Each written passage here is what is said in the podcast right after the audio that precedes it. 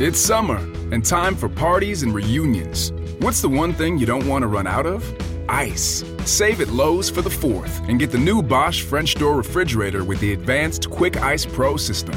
You'll have an ice maker fast enough to keep up with your family and friends. So, whether you're filling a glass or a cooler, you'll always have plenty of freshly filtered ice with Bosch. Shop Lowe's for the values you want on appliances today and every day. U.S. only. Mina, seus cabelos é da hora.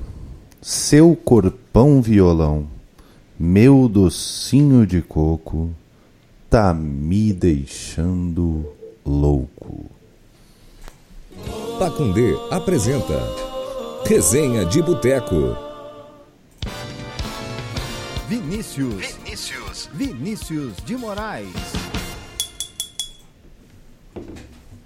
Fala galera! Sejam todos bem-vindos a mais uma edição do Resenha de Boteco, o podcast mais ousado da web mundial.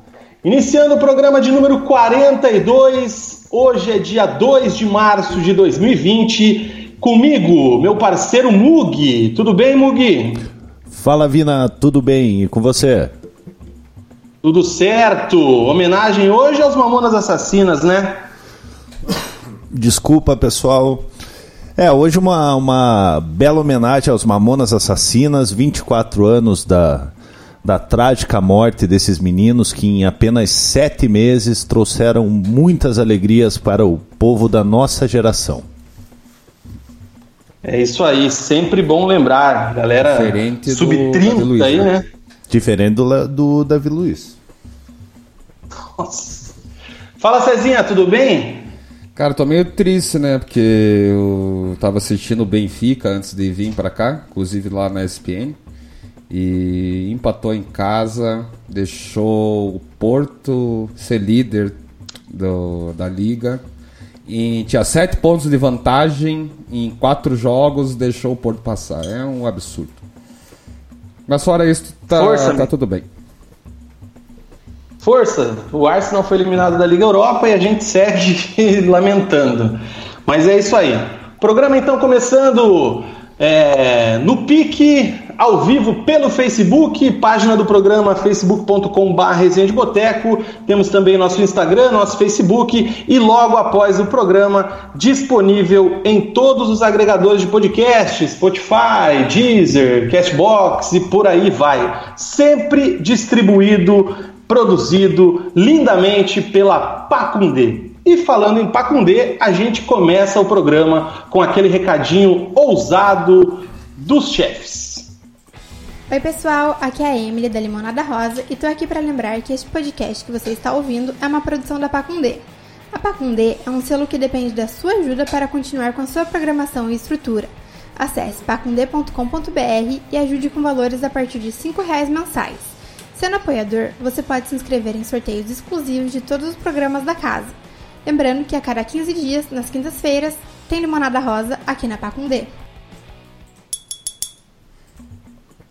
É isso aí, colabore, contribua com a Pacundê para o negócio continuar rolando, a gente crescendo cada vez mais, novos programas, novos podcasts, temas variados para você se entreter aí, podcast A Onda do Momento. Programa de hoje especialíssimo, falaremos da estreia do Atlético na Libertadores, o Aspirantes embalado no Paranaense, o milagre paranista na Copa do Brasil, que é contrário ao momento do time no Paranaense, e ao Verdão do Alto da Glória, o que acontece com o Curitiba. Vai ou não vai? O que, que está acontecendo lá no Couto Pereira? E também temos um convidado de altíssimo garbo e elegância.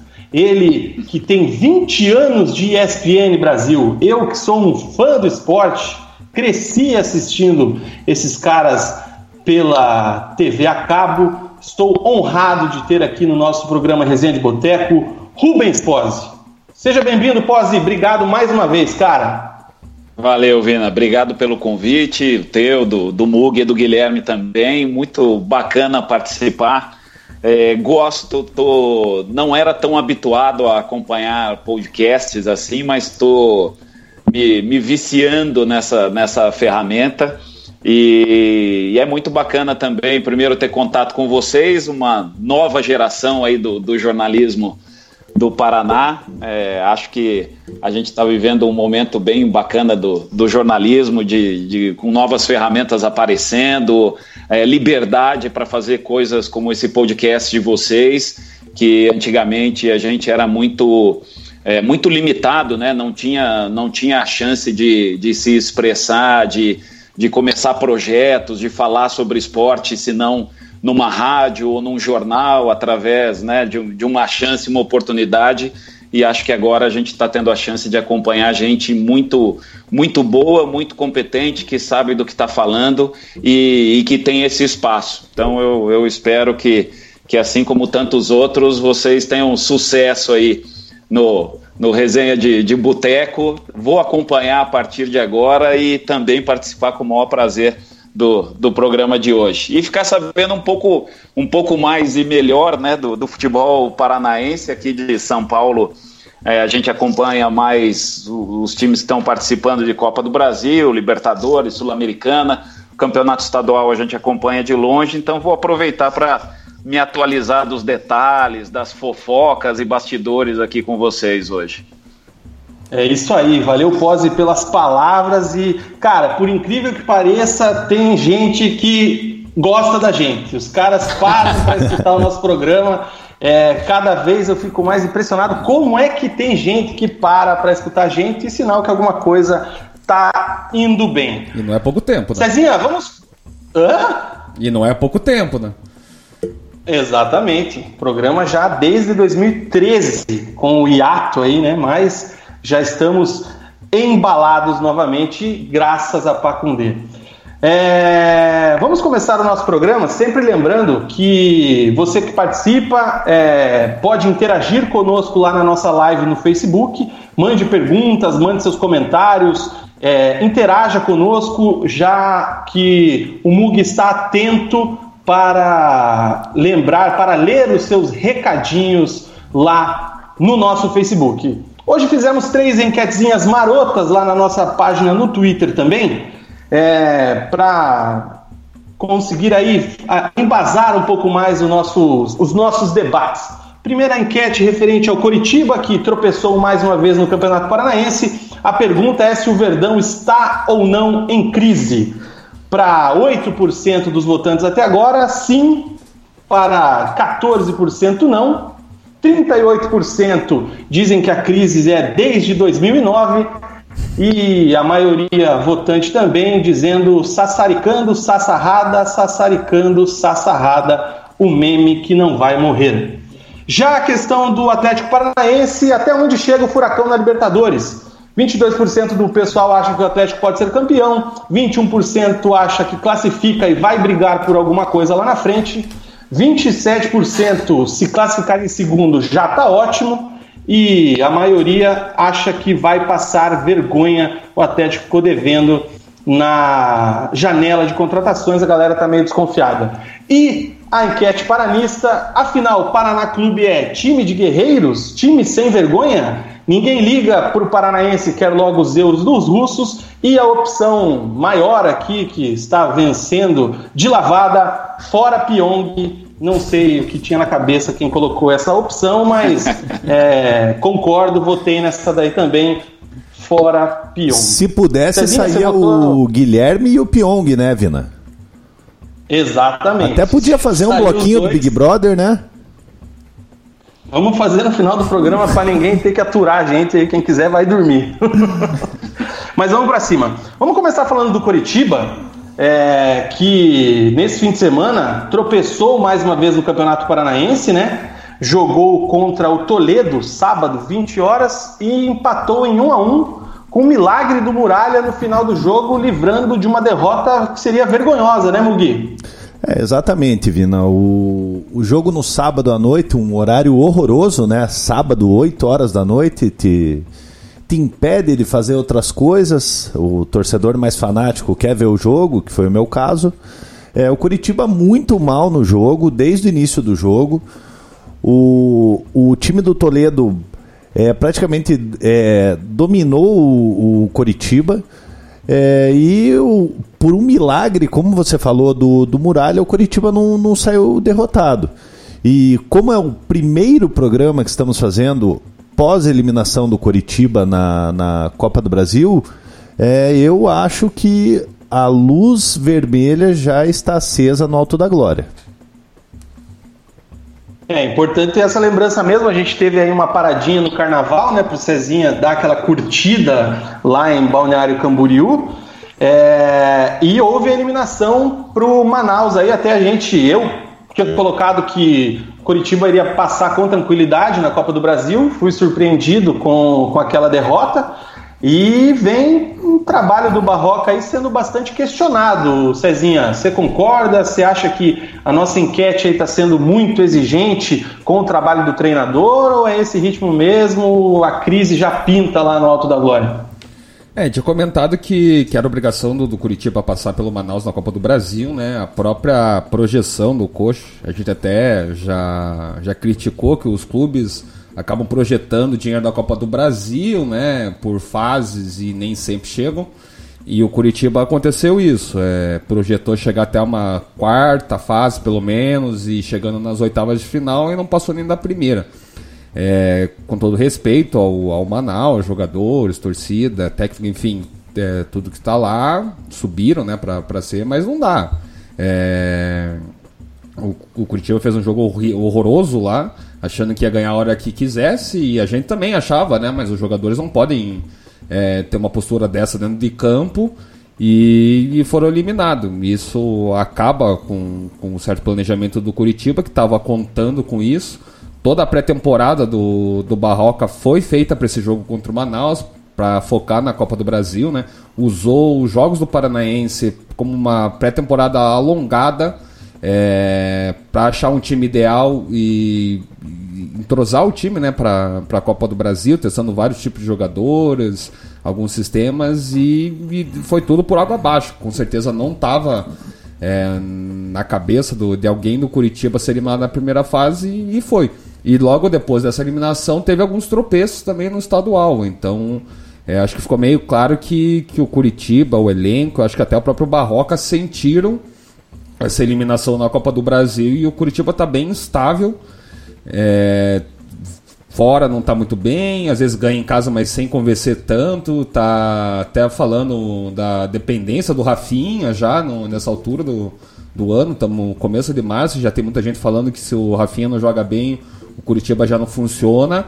Então, e já perdeu a liderança nesse final de semana para os aspirantes do Atlético. Então, enquanto Curitiba a gente achava que ia embalar no, no decorrer do, do campeonato, tá caindo de produção, enquanto o aspirante do Atlético, que a gente tinha muita dúvida, não estava jogando bem, tá evoluindo e já é o líder do, do campeonato. Vina, rapidinho, enquanto, é, aproveitando que o Gui falou da dependência do Rafinha, é, a eliminação do Curitiba passa muito pela atuação do, do Rafinha contra o Manaus. O Rafinha fez um dos piores jogos dele desde, a, desde o seu retorno, se não foi o pior. É, então o, o, Curitiba ainda muito dependente do Rafinha, que é um, é um extremo, né? É um ponta. É, o Curitiba ainda sem o camisa 10, o, deu errado o negócio com o Jadson, como a gente antecipou aqui. E o Curitiba, se quiser fazer um campeonato brasileiro seguro, com certeza vai ter que ir atrás de um camisa 10. É, até no sábado estava ouvindo na entrevista pré-jogo o presidente Saminamur falando para os colegas, nosso parceiro Dalk, para o Crispim também, é, que ele contava em orçamento com o Curitiba chegando até a terceira fase da Copa do Brasil, né? E depois disso, com a eliminação, pegou todo mundo de surpresa, ele até meio desconfortável falando, né? Não tinha dado entrevista ainda sobre isso e praticamente erguendo as mãos para o céu que conseguiu fechar o negócio do Ian Couto, que vai suprir esse valor aí é, causado pela eliminação. Fina, você acompanhou, diga Mugi. O só aproveitando o que você falou aí, você não pode contar com, com o ovo antes do cu da galinha, né, cara? Você não pode fazer o, um planejamento assim, o, ninguém ganha de véspera. Então, então tem que fazer uma coisa de cada vez e não adianta você gastar na frente achando que você vai passar por qualquer clube. Curitiba vem de eliminações traumáticas na Copa do Brasil para times sem expressão nenhuma Então eu acho que não, não adianta o Samir falar que, que o Coritiba contava com, com esse dinheiro. Óbvio, contava com esse dinheiro. Mas também não dá para você se planejar como se você já tivesse passado de fase. É, até dentro disso que eu ia perguntar para o Pose, é, se ele acompanhou esse mercado que o Coritiba fez, né, nessa, de uma temporada para outra, trazendo jogadores é, que vinham sendo utilizados em times é, do eixo, digamos assim, trouxe o Sassá, trouxe o Rodolfo, manteve a base, renovando com Muralha, renovando com Rafinha, é, então aumentou o custo desse time, pensando nisso, né, nessa classificação, ir adiante com a Copa do Brasil, e o impacto que isso aí pode ter. Como é que foi? Qual que é a visão do pessoal de São Paulo é, e atua com relação a esse elenco do Curitiba, à formulação, ao trabalho que vem sendo feito para esse ano de 2020 na volta da Série A? Pose?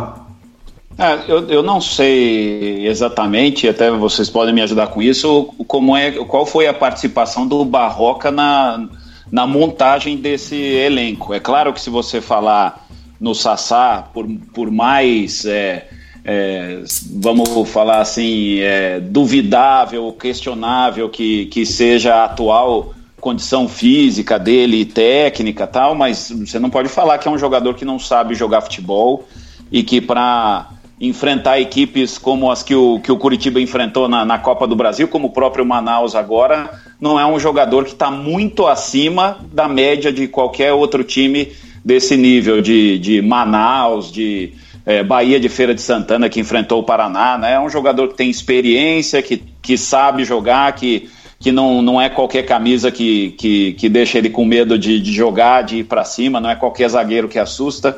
Então você não pode falar que, que é ruim, pelo menos para disputar um campeonato paranaense ou chegar à terceira fase da Copa do Brasil, como o presidente almejava. Agora, é claro que precisando de dinheiro, você vê a tabela que o Curitiba pegou na Copa do Brasil, você fala, poxa, pelo menos na terceira fase a gente chega, pelo menos essa grana aqui eu garanto. É, só que as coisas não, não aconteceram, e daí você, você pode sim pensar em como você vai gastar esse dinheiro. Agora, você não pode gastar o dinheiro tendo certeza que você vai chegar lá, porque pode não chegar como, como aconteceu. Mas voltando ao Barroca, eu, eu não sei qual foi é, a autonomia que ele teve, ou se quando ele chegou já estava tudo definido. Mas o, o, o, Barroca mostrou, pelo menos no Botafogo, fez, não vamos falar que foi um trabalho excelente, mas que agradou, passou ali um clube grande do Rio, é, quase uma, uma temporada inteira, saiu praticamente a, a, um mês de terminar o campeonato, um mês e meio, aí pegou o Atlético Goianiense, um time pronto já que estava meio embalado e estava na reta final ali para conseguir né, uma, uma classificação e conseguiu. Então, também não, não é um cara que, que chega como uma aposta. Vamos, vamos ver se ele consegue um, um bom, bonito e barato aí, né?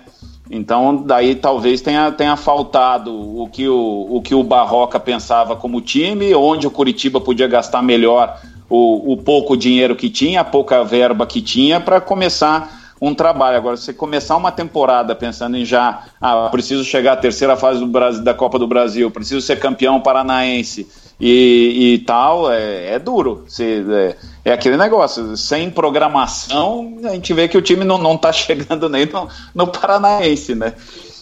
E, e aí, até o Guilherme pode é, colaborar um pouco mais com essa questão, com essa queda na Copa do Brasil e o time não embalando no Paranaense, já começam a surgir novamente especulações de novas contratações, novos jogadores, a situação lá do Berril do Flamengo, que parece que o Atlético foi procurar, o Atlético Curitiba foi procurar novamente. Como é que tá isso daí, Cezinha? É, nessa própria entrevista que você falou do, do Samir, né, no, do jogo contra o Toledo, ele deixou claro que o, a diretoria já está procurando nome no mercado, e tem que trazer e decidir que vão trazer de 3 a 5 jogadores que venham para ser titulares. Não é jogador para compor elenco, não é jogador para fazer número. É, são esses. Não falou a posição, que se não me falha a memória, ele não comentou as posições que são, mas vão trazer de 3 a 5 jogadores que chegam para jogar. Então acho que já deixa meio claro, né, que esse elenco que eles formaram não está funcionando do jeito que eles queriam. Claro que iam contratar jogadores para a Série A, claro que iam é, dar. Aqueles jogadores do aeroporto que ele co acabou comentando, né? Durante o Parana... antes do Paranaense, que estavam tentando negociar. Mas uma é, irregularidade do time e a eliminação da Copa do Brasil, com certeza, é, e a pressão da torcida, né? Aliás, também deixam a diretoria já com aquela pulga atrás da orelha, achando que o time que eles formaram não, já não é tão suficiente como pensavam e agora vão ter que ir ao outro mercado. É, o Berril, até o Dal que trouxe a, a, notícia que o Curitiba foi atrás dele novamente, mas aparentemente ele não quer vir, prefere ficar lá encostado no, no Flamengo, sendo campeão sem ninguém lembrar e ter a medalha para colocar na prateleira. E ganhando o bicho, né? É, e ganhando bicho e ganhando bem, né? E... É, bicho e o salário, né? E, e agora o Curitiba vai, vai ficar nessa, vai ter que ficar monitorando o mercado, porque agora não adianta, né? Tá fora da Copa, da Copa do Brasil, final do, da primeira fase, aí as inscrições já, já se encerraram no Paranaense. Então ele vai ter que monitorar para o brasileiro mesmo. Vai ter que já começar as conversas ou as tratativas aí com, com os clubes mas ainda nenhum nome foi, foi vazado, né? O, o Pós até comentou do, da montagem do, do elenco, da participação do Barroca. O próprio Sassá foi um que, que teve indicação direta do Barroca. O Jadson, que não veio, foi outro que ele, que ele chegou a indicar, conversar com o Jadson, convencer ele a vir e acabou que o Curitiba não fechou. Então ele teve alguma participação ativa, assim, na. Natan, com, volante. É, o Natan. Ele teve uma participação ativa no elenco junto com o Pastan, né, indicando, aprovando e reprovando nomes. Claro que não é o elenco que ele, que ele queria totalmente, mas é um elenco dentro do, do pensamento de modelo de jogo que o Barroca tem. E ele trouxe bastante expectativa para o Curitiba quando chegou, porque ele queria é, mudar essa, essa forma de jogar, né? Curitiba vinha dois anos da Série B prometendo propor jogo, prometendo ter sempre a bola, fazer um jogo, de certa forma, protagonista e não, não conseguia. E ele veio de uma escola que é, que é isso, e ele, até nos jogos do Curitiba, a gente via que, que o Curitiba tinha essa posse bola, às vezes tinha um pouco de dificuldade. E, mas estava no caminho. E acho que essa eliminação do, da Copa do Brasil até nele deu uma, uma travada ali, acho que as convicções dele também ficaram um pouquinho de lado e ele está tentando embalar o time, é, conquistar algumas vitórias para voltar a confiança e aí re retomar as ideias dele de jogo. É, o Curitiba continua propondo, mas ainda tem a, a certa dificuldade do meio para frente e uma dificuldade maior que a gente não imaginava que é na zaga, né? Que a zaga do Curitiba é uma peneira, tá todo mundo fazendo gol, o Cascavel que tinha feito um gol no campeonato fez três, Toledo, que, que não está muito bem, também fez gol, quase virou o jogo no final com o Muralha salvando, enfim. Tem bastante coisa para o Barroca arrumar e, obviamente, a torcida não está satisfeita. Olha, mas eu vou fazer uma crítica à torcida, Vina. Porque Diga. no início do ano, quando o Curitiba estava montando o elenco, estava todo mundo satisfeito, todo mundo elogiando as contratações, é. elogiaram a contratação do Barroca, e agora ninguém presta, ninguém serve. Não é assim que funciona. O time ainda não deu liga, o time ainda vai. O, o Curitiba vai precisar de algumas contratações, como eu falei, a prioridade tem que ser um articulador, um camisa 10. Não dá pra gente depender de, de dois pontas ali, o Rafinha e o, e o Robson. É, o Rafinha, é, em virtude da idade, não vai aguentar o campeonato inteiro, é, eu acredito. O Robson, na minha opinião, é um jogador mediano, não é um jogador que, que me enche os olhos numa, numa Série A então, assim, a torcida tem que ter paciência. Eu acho que uma demissão do, do, do Barroca nesse momento pioraria muito o cenário do Coritiba, porque já tem esse, essa ideologia de jogo, o Barroca, querendo ou não, você já consegue ver uma ideia do, do, do que o Barroca quer. O time, infelizmente, não está conseguindo executar de maneira perfeita. Mas você mandar o Barroca embora, eu acho que é um retrocesso, é um passo atrás, porque você vai trazer quem? Você vai trazer o Ney Franco? Você vai trazer vai trazer um Marquinhos Santos? É, é o mais do mesmo. Então, se o Coritiba realmente quiser uma mudança de filosofia, tem que manter o Barroca, dar mais opções para ele e a torcida ter paciência nesse momento. O Campeonato Paranaense é um laboratório, lógico, a, a eliminação na Copa do Brasil foi uma, uma tragédia, na, na, na minha visão.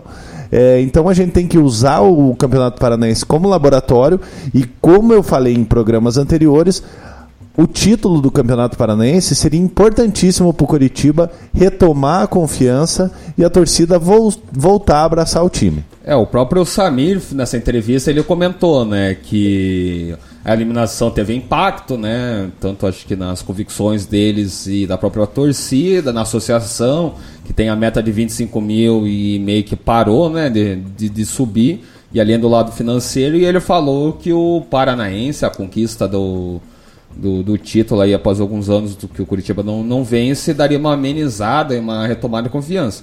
Que nas entrelinhas é uma pressão em cima do, do Barroca também, né? Tipo, ou você ganha aí o, o estadual, ou você tem o risco de cair, porque essa diretoria do coach já mostrou nesses dois anos, esse é o terceiro e último ano de gestão, que não tem convicção nenhuma. Ela não segura treinador, ela troca constantemente, e se não der resultado, pode falar que, que trouxe o Barroca para modelo de jogo, para ter um futebol diferente, futebol agradável, que a torcida goste, mas se não for campeão paranaense ou se cair durante uma semifinal, mas quase fizer um fiasco no estadual, vai cair. Isso é óbvio e, e a diretoria é, tem um retrospecto recente que mostra que ela não segura o treinador. E o Barroca não era nem a primeira opção, né? O, o Coritiba, o primeiro nome que surgiu, primeiro era vamos renovar com o Jorginho, o Jorginho pediu, pediu dinheiro pra caramba. Aí surgiu o Odair Helman, que acabou acertando com o Fluminense. O trabalho do Odair Helman comparado com o do Barroca não tem nada a ver. O Odair é aquela, aquela escola é, mais gaúcha, que, que é um jogo mais defensivo, joga no, joga no contra-ataque. Aí surgiu o nome do Mozart. Aí a torcida torceu o nariz, a diretoria resolveu não efetivar o Mozart. É, e aí que surgiu a oportunidade de trazer o Barroca. Então, a diretoria do Curitiba, a minha crítica à diretoria do Curitiba foi como o Gui falou, não tem convicção. Agora que trouxeram o Barroca, deixa o cara desenvolver o trabalho dele. É, tem. tem é. cê, desculpa, vocês falaram falar, do, do Helman, né? Que acabou, acabou indo para o Fluminense. Não sei se ele foi para o Fluminense porque realmente não, não, não chegou um convite mais mais oficial ou uma proposta à altura que ele, que ele esperava para assumir o Curitiba, ou se realmente Curitiba acabou preferindo o Barroca ao, ao Helma. Mas falando em estilo, falando em perfil, o perfil do Curitiba é um, é um, é um perfil mesmo de time do Sul, né? De time um pouco não retranqueiro, mas um, mas um time que se segura melhor do meio campo para trás, que rouba a bola, que constrói as suas jogadas ofensivas, os seus gols, é, roubando a bola, não tendo 80% de posse de bola no jogo, mas, mas um time mais pesado no meio campo, do meio campo para trás ali e, e, rápido e eficiente o suficiente para resolver a, a, situação ali na, na frente.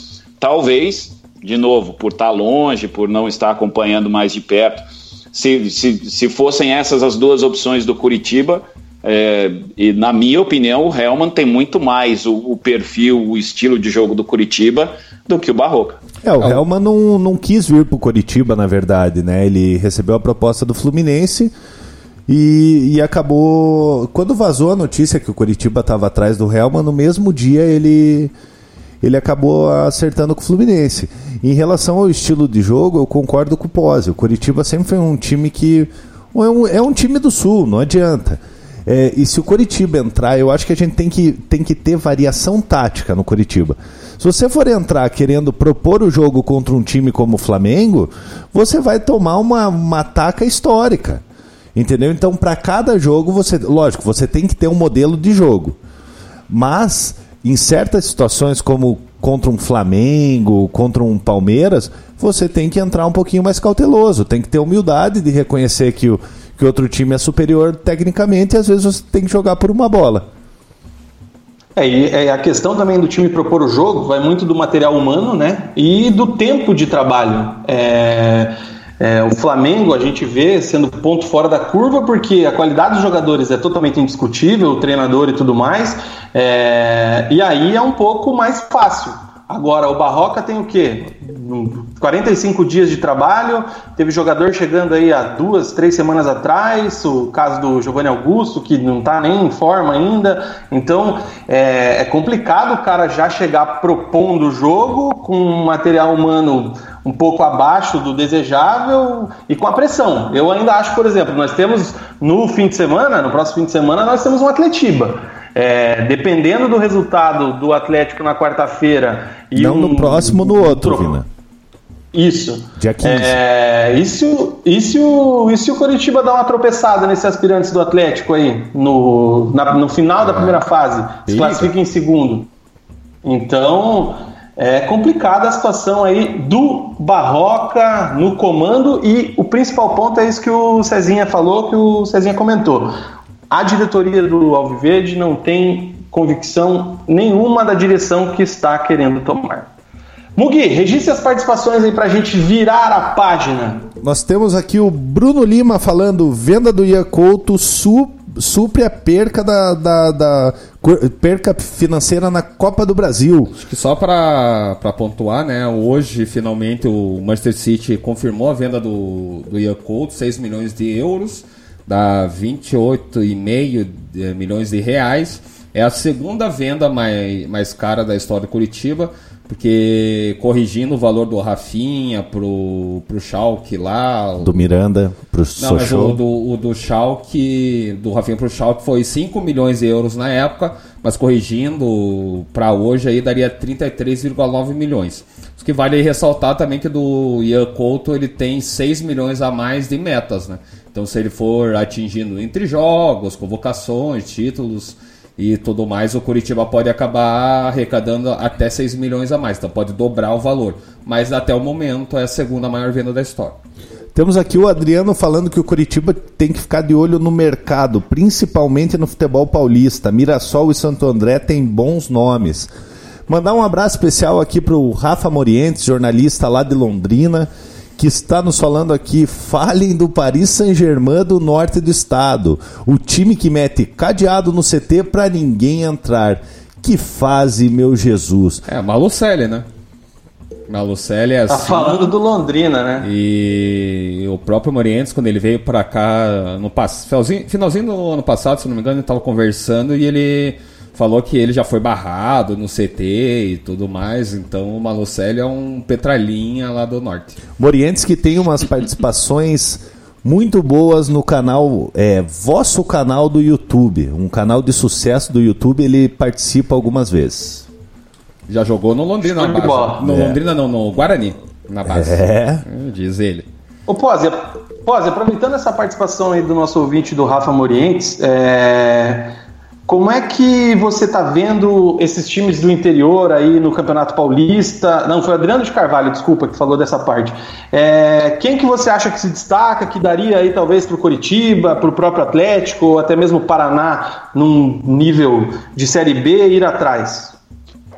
Olha, o Campeonato Paulista desse, desse ano e tá, tá trazendo assim, os times paulistas sempre, acho que como em todo acontece em todo, todo o país. Os times menores eles começam a preparação para o Paulista em outubro, novembro. Os times já não, não têm muito calendário, então eles apostam em descobrir talentos, descobrir jogadores para na hora de enfrentar os grandes ter, ter um, um, um bom arsenal na mão ali, primeiro para fazer uma boa campanha, claro que também vale dinheiro mas também para o mercado. Eles querem mostrar para o Brasil um bom lateral, um bom atacante é, e tudo mais. E o, o, Campeonato Paulista desse ano tá, tá trazendo aí, né? Alguns, alguns, alguns destaques. A gente vê Palmeiras, Corinthians, todo mundo é, tropeçando aí contra Ituano, contra, contra o Red Bull, é,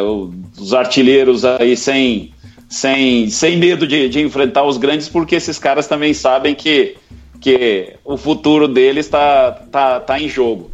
Mas destaque aí para o Bragantino, que apesar de, de ter um, um, Corinthians meio, não digo capenga, mas um, um, Corinthians tentando se, se achar até em relação à identidade de jogo e tudo mais dentro da chave, está fazendo um, um excelente campeonato. É, eu estava tava até pesquisando aqui no meio, no meio dos artilheiros do, do Campeonato Paulista, é, do, no Santo, no, do, do Santo André, o Ronaldo, que, que já, marcou, já marcou cinco gols e é um atacante que está chamando atenção. Tem muito time que ainda está nessa indefinição de time, de, de Série A, de Série B, que está que tá de olho é, nos caras. E o Rafael Costa do, do Guarani, é, que não está não, não tá perto da artilharia do campeonato, mas é um jogador que dá assistência, que marcou três vezes, que, que aparece bem, bem nos jogos, é um cara que cruza bem, está sempre na área ali, então assim, não, eu não tenho um, um olho, um olho de, desses de, de descobrir talento, mas, mas gosto de ver jogar. Os, os times do, do, interior de São Paulo, eles, eles fazem do campeonato, o campeonato com, com um nível um pouco melhor por conta disso. Começam a se preparar lá atrás, trazem jogadores que, que podem ser promessas para essas equipes que estão algumas delas na Copa do Brasil e outras que dependem desse, desse mercado de começo de ano para fazer uma venda, duas, três e se manter durante, durante a temporada toda. Eu até o até o Camilo, né? O veterano Camilo é um dos artilheiros jogando no Mirassol, né? Pô, no Mirassol, tá se destacando é. também, né? Sim, tá, tá usando a experiência e é isso. Os caras, os caras aproveitam o início de temporada dos times grandes que, que, que vem de um ano é, sacrificante, a gente fisicamente falando, é, começa, tem, tem umas férias aí, começa um ano a, a 40%, 50%, nenhum técnico quer forçar jogador no começo de, de temporada, que, que sabe que a coisa vai, vai ser longa, vai ser até dezembro, então eles aproveitam. E esses caras que ficam nesse momento um pouco acima da média, aproveitam. O, é. o Camilo aproveitou, né? E, e o Hugo também. No Aí, é um 10, hein, Mug? Poxa, tá precisando? Na, na Série A, né, quando o Paraná teve algum sucesso em alguns anos na Série A, a fonte que o Paraná bebia era justamente o, o futebol do interior de São Paulo, né? Ele pegava aquele os times do, do interior, via quem se destacava. É, claro que não dava pra comparar salário, né? Porque o, o Campeonato Paulista paga muito bem para os times do interior, é, mais que os times da capital, até de, de outros grandes é, centros. Mas o Paraná, hum, quando jogava a Série A com constância, né, com regularidade, ele normalmente pegava esses jogadores do interior que se destacavam e, conseguiu sucesso assim. É, eu acho que o Campeonato Paulista é o mais forte, é o mais rentável, é o melhor campeonato estadual do, do país e times como o próprio Curitiba, que se, se quiser é, reforçar sem pagar tanto, sem trazer aqueles medalhões, ou às vezes até trazendo um camelo da vida. Ah, não. É, pode, pode buscar no campeonato, no campeonato Paulista, que, que lá tem pelo menos alguns jogadores de qualidade para compor, né? Acho que não seja nem para resolver, mas para agregar no, no elenco, seja do Curitiba na Série A ou até do Paraná na Série B. Eu acho que o Camilo para uma Série A não, não tem mais espaço, viu? Porque o último bom momento do Camilo foi em 2015 no Botafogo. Então já fazem cinco anos. Ele foi para o Internacional, não conseguiu jogar. Foi para Ponte para para Chapecoense. Chape. É, para Chape que ele, ele foi ídolo na Chapecoense lá também, não foi bem ano passado, foi foi rebaixado e esse ano pintou no Mirassol, que ele também é, é ídolo lá no Mirassol. É, e está se destacando, mas a gente sabe que é, que é muito diferente uma, uma Série A de um Campeonato Paulista. E aproveitando, a gente está falando de Campeonato Paulista rapidinho. É, ontem eu estava vendo o São Paulo e Ponte Preta. Ponte Preta que é o segundo, segundo maior time do interior do, do estado de São Paulo. O primeiro é o Guarani e quem discorda, eu sinto muito, não entende nada de futebol. O goleiro da Ponte Preta o goleiro da Ponte Preta, esse menino aí, o, quando o Tite levou ele para a seleção, o tal do Ivan, todo mundo, porra, o Tite tá levando, o que, que vai levar esse moleque Ivan para a seleção? Ninguém conhecia. Rapaz do céu, esse menino, cara, tem um futuro Fechou brilhante pela frente, cara. Fechou o gol. Fechou o gol, garoto Ivan. É. Ah, Até... Ivan que, que já foi convocado e tudo mais, né? Isso. Sim. O, até já deixar o pose preparado aí, que a nossa audiência gosta muito do Thiago Nunes. e estão torcendo para o sucesso dele no Corinthians de uma forma. Então, daqui a pouco a gente vai entrar nesse tema aí com quem está acompanhando de perto a situação do popular para nossa audiência, Cotonete, torcida Vina, atleticana, antes- que é muito sucesso do Thiago Nunes. Vina, antes da gente trocar de assunto rapidinho, não, não querendo te interromper, eu quero fazer uma pergunta Diga. pro Pose. Pose, a matéria daquele é, jogo histórico entre Coritiba e São Paulo em 1998 foi você que fez, não foi? Fui eu. Comenta um pouquinho Fui daquele eu. jogo pra gente, por favor. Nossa, olha, faz, faz tempo, hein? Mas. Eu, eu lembro. 98. É, se eu, 22 se eu- anos. Se eu não me engano, foi, foi um dia que teve uma promoção de ingresso. É, Dia das Mães. Dia das Mães, e acho que mulheres e crianças não pagavam, era, era alguma coisa parecida. É, mas a festa era tão. E assim, deu uma confusão, porque o que ficou de gente para fora, é, com o ingresso na mão, e quem, e quem tinha esse benefício entrou, porque chegou mais cedo, ou porque né, tinha alguma, alguma preferência, alguma prioridade para para mulheres e crianças, mas assim a, a festa foi tão grande que esse que esse desastre de hoje seria uma, uma bagunça, né, enorme. É, não não não ia sei lá, ia, ia, ia ser rolo aí, mas, mas acabou não, não aparecendo, acabou não virando matéria isso. E sim o jogo, o jogo do, do, do, do Curitiba. E eu tô tentando lembrar, foi tinha foi Simval que marcou naquele Não, jogo? Strue e Sandoval. E Strui França pro Sandoval, São Paulo. É, é isso, isso, isso.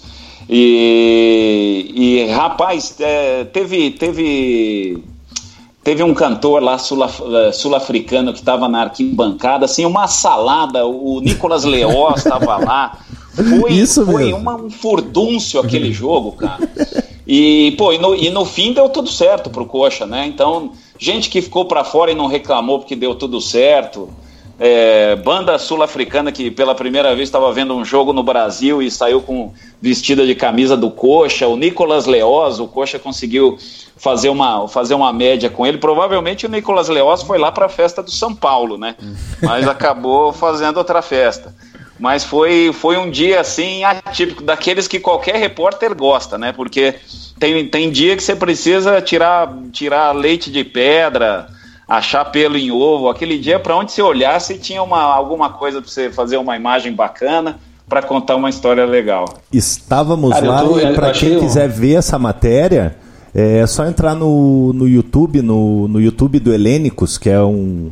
Os torcedores que postam um pouquinho da história do Coritiba tem a matéria com, com o Rubens Pose lá.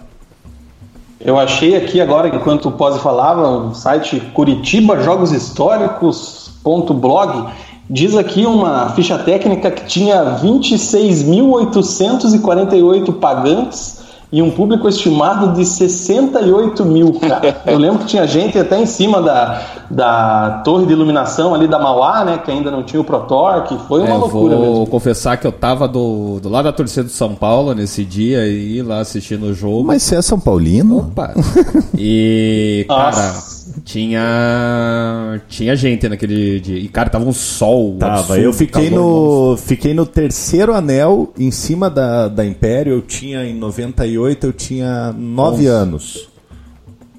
11? É, 11 anos. Eu não vou falar quantos anos eu 11 tinha, mas Eu tinha 11 Mas anos uma, eu fiquei. uma lembrança, uma lembrança que eu tenho muito boa quando se fala em Curitiba. Claro, além da, da- da- dos vários jogos do Coxa que eu fiz aí, era um, um, um companheiraço de, de profissão que eu, que eu tinha, que era o, o repórter cinematográfico lá do. da- na minha época ainda era Canal 12, né? Depois virou RPC.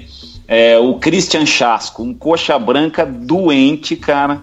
E, e um cinegrafista de, de primeira linha, assim, um, um alemão de dois metros de altura que segurava a câmera é, com um braço e quando o Coxa marcava gol ele comemorava com o outro. Era, era absurdo o que ele fazia, cara. Depois pesquisem aí também, é um cinegrafista que fez história na, na televisão aí do, do, do Paraná. e era um companheiraço de trabalho que eu, que eu tinha, que não está mais com a gente, tenho saudade, mas que ne, nesses dias de jogo do Coxa ele sabia os buracos que tinham ali no, no Couto Pereira, a gente entrando por uma porta, saía em outro lugar, driblava é, multidão, driblava segurança, era muito bacana. É, localizei até uma matéria aqui também do Coxanautas, já é um pouco mais econômico. Diz que tinham 51 mil pessoas dentro e 20 mil fora. Nossa. É um jogo que entrou para a história do Verdão. Eu lembro quem era o presidente na época, acho que era o Jacomel. É, Jacomel. Ele, ele entrou Jacomel. na rádio falando pro pessoal não ir mais pro estádio porque não ia entrar mais ninguém. É isso aí. Pose, aproveitando falando da tua carreira, você tem 20 anos de ESPN, mas você começou, até onde eu pesquisei, na Rádio Paraná, em 93. Tá certo a minha fonte ou não? Tá certo, tá certo. É, em 93 eu estava no segundo ano de faculdade de comunicação social e jornalismo aí na PUC e comecei a trabalhar no, na Rádio Paraná fazendo um um programa do Paraná Clube, que era do Alfredo Ribeiro, é, chamava Coração Tricolor, e eu, e eu fazia as categorias de base do Paraná. Eu era meio Sim. que um. Eu, eu trabalhava ali. Diga. Se não me falha a memória, ele ia, ele ia no final da tarde, ali por quatro e meia, cinco horas diariamente, não? Isso, isso. Então eu, eu era. Eu fazia a categoria de, de base é, tinha o Alfredo Ribeiro, tinha o Maneco. Grande é, Maneco. Isso, e, e, e, e, tinha também o que fazia, que fazia o profissional, às vezes é, o, o Noel, né? E, e, e, depois veio veio pro, pro, pro Paraná, tô tentando nossa, me deu um branco agora e é um cara que eu falo quase que, que todos os dias que tem o programa na, na CNT agora do, do, do futebol. O Osmar Antônio. Que o Osmar, Osmar Antônio, Antônio. O mag, é, o magro. O magro ele fazia o profissional. Então eu, eu, como o treino da base terminava antes, eu ficava ali é, entrevistando e, e, peguei uma e peguei uma, uma uma safra boa ali do Paraná com o Tcheco, Ricardinho, Paulinho Miranda é, Marcão no gol. É, Marcão era gago, gago para falar, não sei se ainda é, mas era difícil entrevistar o cara, meu. E ele gostava de falar, porque tem cara que foge. Ele mesmo, ele vinha e conversava e, e contava a história, mas era uma, era uma turma muito boa. E às vezes o profissional ia treinar lá na, na Vila Olímpica, lá no, no Boqueirão, e eu acabava, acabava trabalhando junto com o Osmar, aprendi muito de rádio com ele, aprendi muito de rádio com o Osmar Antônio, com o Clava, que cobria o, o Paraná também para a Rádio Clube, né, e o, e, o, e o Manuelzinho também. Aprendi muito com esses caras. E depois da Rádio Paraná, eu trabalhei também no jornal Correio de Notícias, no Jornal do Estado, e depois de uma saída minha do, do, do, Brasil, que eu fui, fui morar um ano nos Estados Unidos para estudar, quando eu voltei, daí sim eu fui pro, pro Canal 12. Aí ficou lá de 97 até o ano 2000 aqui pela minha pesquisa também, Isso. cobrindo ali o começo da ascensão do Atlético, esse bom momento do, do Coritiba, o Paraná também na primeira divisão. Eram anos que não sei se teremos de volta, né? Os três times bem, né, Pose? Como é que você Nossa, vê aí São Paulo é. essa situação? Ontem até eu recebi uma, uma foto de 2001 do, do Roberto Caran, atleticano, é, lá no Anacleto Campanella no dia do, do, título do Atlético. Aquela, aquela cobertura foi, foi muito bacana, porque por eu ser de, de Curitiba, quando, quando o Atlético entrou nas oitavas de final do, do brasileiro, eles me escalaram, ó, vá para Curitiba e fique com o Atlético até, até o fim. E foi até o fim mesmo. É, foi, foi, foi muito bacana aquelas classificações em cima do Fluminense, do, do São Paulo, depois, depois a final, foi, foi sensacional. Você ali já percebia que o Atlético seria campeão depois de passar pelo Fluminense, o São Paulo do Kaká? Depois do São Paulo, sim. Depois que o, que o Cocito fez o Kaká chorar, eu falei: esse time vai ser campeão brasileiro, cara. Não tinha quem segurasse os homens, não, né? Não, não. Que e eles estavam, eles estavam, assim, não vou, não vou comparar, né, técnica e, e tudo mais, mas é, é mais ou menos o que aconteceu com o Flamengo ano passado. Você vê um time que, que a coisa vai, a confiança é tão grande que tudo dá certo. É um chute que o cara tenta dar na, na, no ângulo, vai no ângulo mesmo. Um cruzamento que ele tenta fazer, vai na cabeça do cara. Assim, o time tava. Não, não, não tinha nada fora do lugar, tava azeitado. Era era para ser o ano do, do Atlético mesmo. E tinha, assim, é, justiça seja feita, tinha um timaço, né? Encaixou ali um, um defesa, meio-campo e, e ataque sensacionais. É, aquele Atlético encaixou saudades do povo, povo atleticano até hoje. Alex Mineiro, Kleber, Geninho e por aí vai.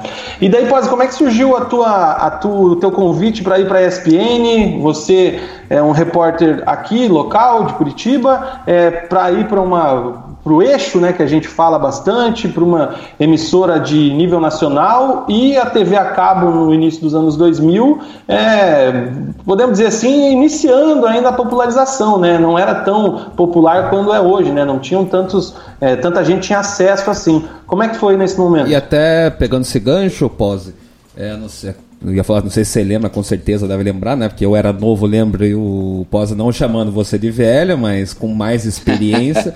Vai lembrar que eu lembro bem da SPN na época da TVA.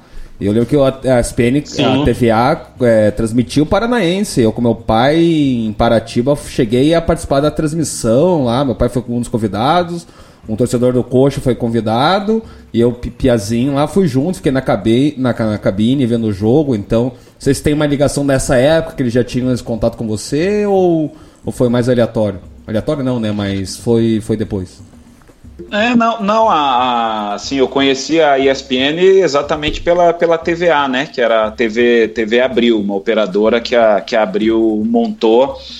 E eu, e eu assisti aqui em Curitiba, adorava, adorava esportes e, e tinha uma turma bacana que trabalhava lá, né? O Luiz Alberto Volpe, o Elvídio Matos, Trajano, é, Roberto Salim, tinha, tinha uns caras ali que faziam umas coisas diferentes. E, e, Campeonato Paranaense, basquete, que eu sempre, sempre gostei. E quando eu já, já trabalhava aqui na, na RPC, eu, eu fui fazer um, um trabalho em São Paulo e um amigo meu, assim, um repórter também, o André Plihal, que era da, da Bandeirantes e estava começando na ESPN, eu fui visitá-lo lá. A ESPN estava tava começando também no Brasil. E fui visitar, conheci a redação, vi aqueles caras que eu via na, na televisão ali, fiquei, fiquei meio abobado ali, e tinha a Cristina Freitas que cuidava, na verdade cuidava de tudo naquela, naquela época lá, e eu falei, falei para ela que, que eu brinquei, brinquei com ela meio sério, né? Eu falei, olha, quando vocês quiserem ensinar um repórter a trabalhar aí, pode, pode me chamar, que eu vi um monte de molecada ali, né? Tinha muito estagiário, muita gente começando a, a carreira. Daí ela falou: Ah, olha que não, não brinca com isso, hein? Que aqui quem é, é, é igual o time, time ruim. Se vier pro estádio de chuteira e meia e faltar alguém, joga. Eu falei, então. Vai pro jogo. Vai pro jogo. Eu falei, então, olha, lembra de mim. E, rapaz, uns seis, sete meses depois ela me ligou, falando que, que eles estavam precisando de, de repórter, tavam, precisavam aumentar o quadro lá, lá em São Paulo, se eu, se eu topava. E eu fui um bando de, de amigos meus aí de, de Curitiba que trabalhavam comigo falaram: você tá louco, cara, vai sair da, da, né, da, da, da afiliada da Globo, da Globo aqui, pô, tá bacana, o pessoal tá começando a te, te conhecer e, e, e gostando e vai para um lugar que ninguém vê. Tem, acho que tem 10 caras que Curitiba que assistem isso, né? Eu falei, putz, mas me, a, a, aquilo que eu conheci lá em São Paulo, eu falei, não, é aquilo que eu gosto daquilo. E fui embora. E você vê, deu, acho que deu certo, né? Fiquei de, de 2000 trabalhando como repórter. Eu fiquei em São Paulo de 2000 a 2003. É, no meio, final de 2003, eu voltei para Curitiba para ajudar o meu pai aqui num, num negócio dele, mas não, não me afastei da ESPN, continuei fazendo os times do Paraná aqui até 2010 Fiquei sete anos, se bem que de 2005 para frente eu fazia, eu ficava mais tempo em Porto Alegre, fazia é, os times do Sul ali, que foi bem a época que, que o Inter começou a aparecer bem, foi campeão da Libertadores, mundial. foi campeão mundial, é, Grêmio também despontando, então eu fiquei muito, muito tempo em, em Porto Alegre. E daí em 2010, quando a ESPN abriu é, os estúdios lá, a redação no, no, Rio de Janeiro, no Rio de Janeiro me, me chamaram para, me convidaram para ir para o Rio. Aí fiquei lá até 2016, que foi quando eles fecharam o Rio, e voltei para São Paulo. Mas daí quando eu voltei para São Paulo já já voltei não como repórter, como narrador de, de tênis, golfe, vela, o pessoal fala, eu voltei para fazer esportes de elite, só, só esporte de milionário e apresentar o, o Sport Center. E fiquei, fiquei fazendo isso até agosto do ano passado, quando mudei de, de função lá. Mas será que não, não, não, tem interesse em voltar agora que é ano de Olimpíada, né? É, agora os caras procuram um narrador para narrar até Bosch. E não tem vontade de, de, de, narrar a Olimpíada? Ou chegou a ter uma conversa para você narrar esse ano ou não? Não, assim, vontade, vontade eu tenho. Eu narrei a Olimpíada do, do Rio, né, narrei 2016. É, mas em Olimpíada você não escolhe muito esporte, né? Você fica ali na, na frente de uma tela e o que vai pingando você tem que, tem você tem que sair falando. É, é muito é uma escola e, e tanto é, fazer, uma, fazer uma Olimpíada.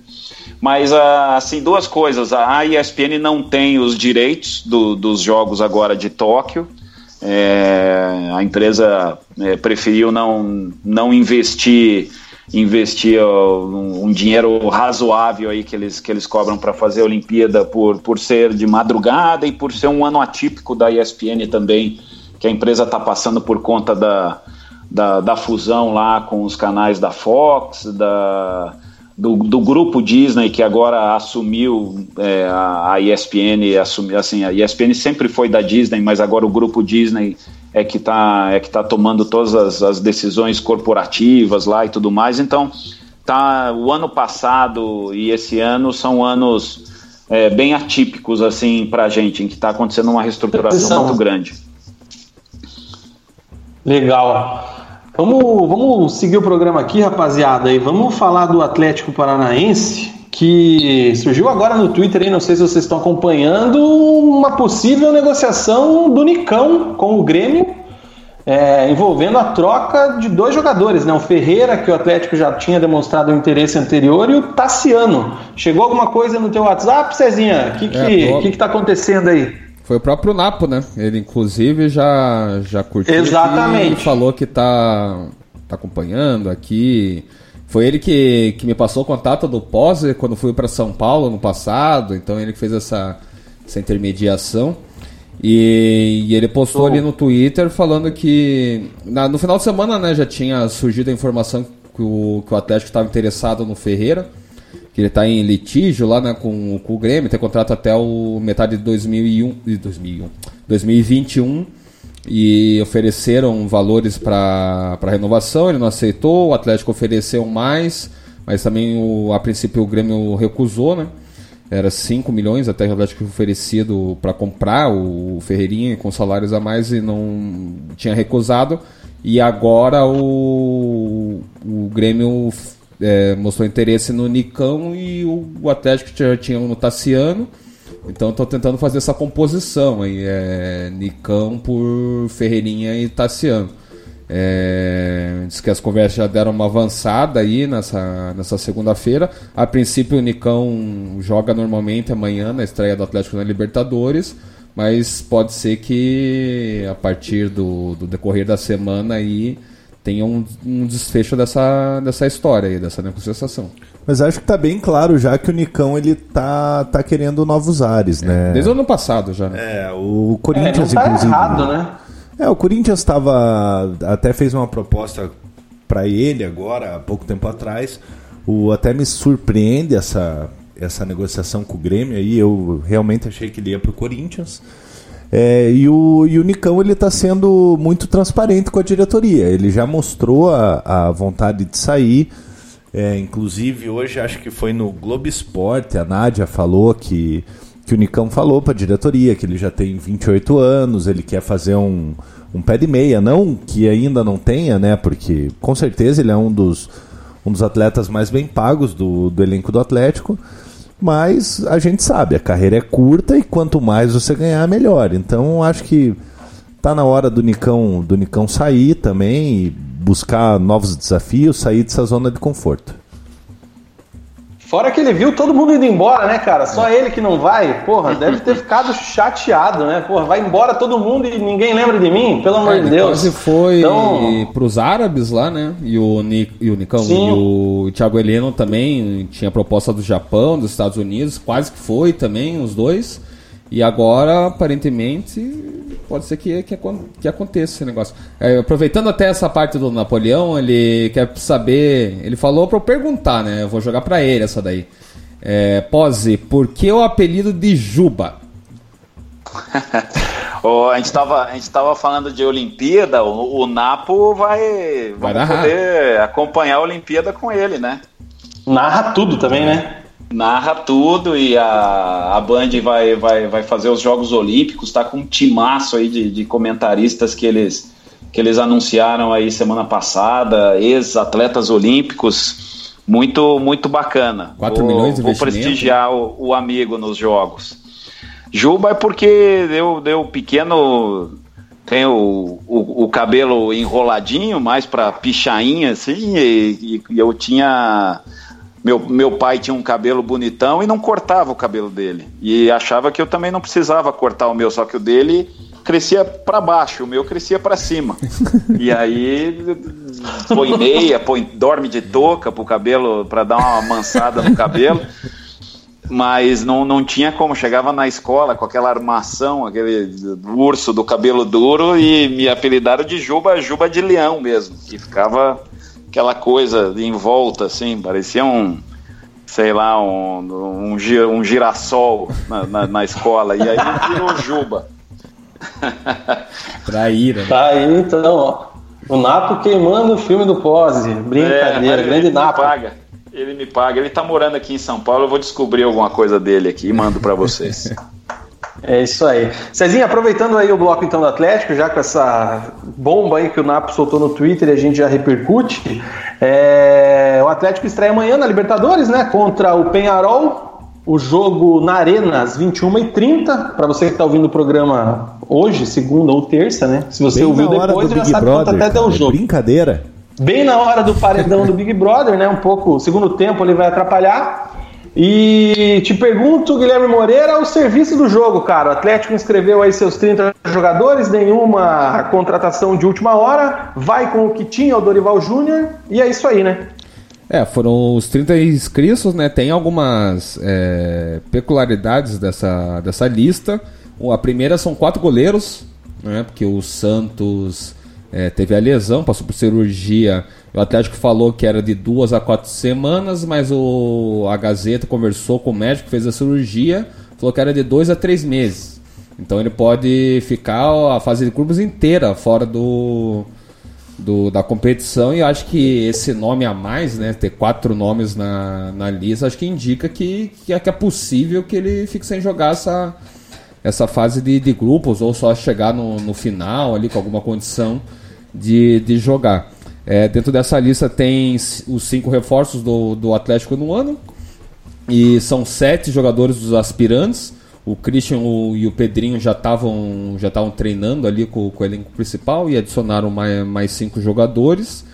E a média de, de idade é 24 anos de- desse elenco. E desses 30 jogadores, tem 12 que já jogaram Libertadores e tem 16 possíveis estreantes, né? Que são que nunca jogaram Libertadores. Claro que, que esse número de 7 dos aspirantes dá uma puxada para cima, mas que nunca tiveram a oportunidade de disputar o torneio e vão acabar é, ficando disponíveis aí pelo Atlético para jogar.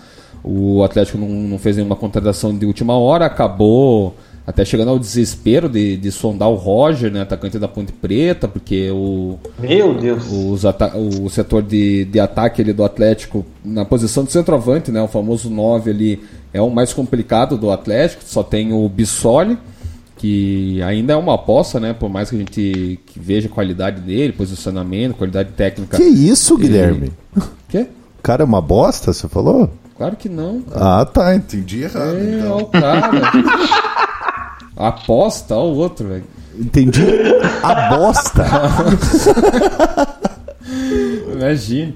E, e só tem ele e o Mingote, né? Que, que é um dos que subiram do, do Aspirantes. Então são duas apostas. Uma que já está tendo alguns jogos com, com, o principal, os poucos jogos que o Atlético fez no ano ele, ele teve presente. Mas, assim, a necessidade é clara, né? O Atlético no passado tinha o Marco Rubio e o Tony Anderson e agora tem Bissoli e Mingote como nove do elenco. E, e, é isso, o Atlético vai, vai com, com essa aposta, com jogadores jovens e poucos reforços para suprir as saídas, né? Foram 14 saídas ano passado para cá. Claro que tem algumas saídas que não vão fazer falta nenhuma. É Everton Felipe, Brian Romero, é, Thomas Andrade. O rapaz que fez o gol do Botafogo esse final de o semana. Bruno Nazário Bruno saiu Nazário, é. também. Então, ele até tem qualidade, mas ano passado ficou só lesionado, né? Teve três lesões. Então são algumas é, saídas que o Atlético não sente falta e até os meninos do aspirantes pod podem repor tranquilamente. E esse é o projeto do Atlético, né? É, repor as saídas com, com jogadores da dos aspirantes. Mas é claro que, que o mercado foi bem aquém do, do que o Atlético poderia fazer. Tem toda a questão no salarial, que não quer pagar loucuras.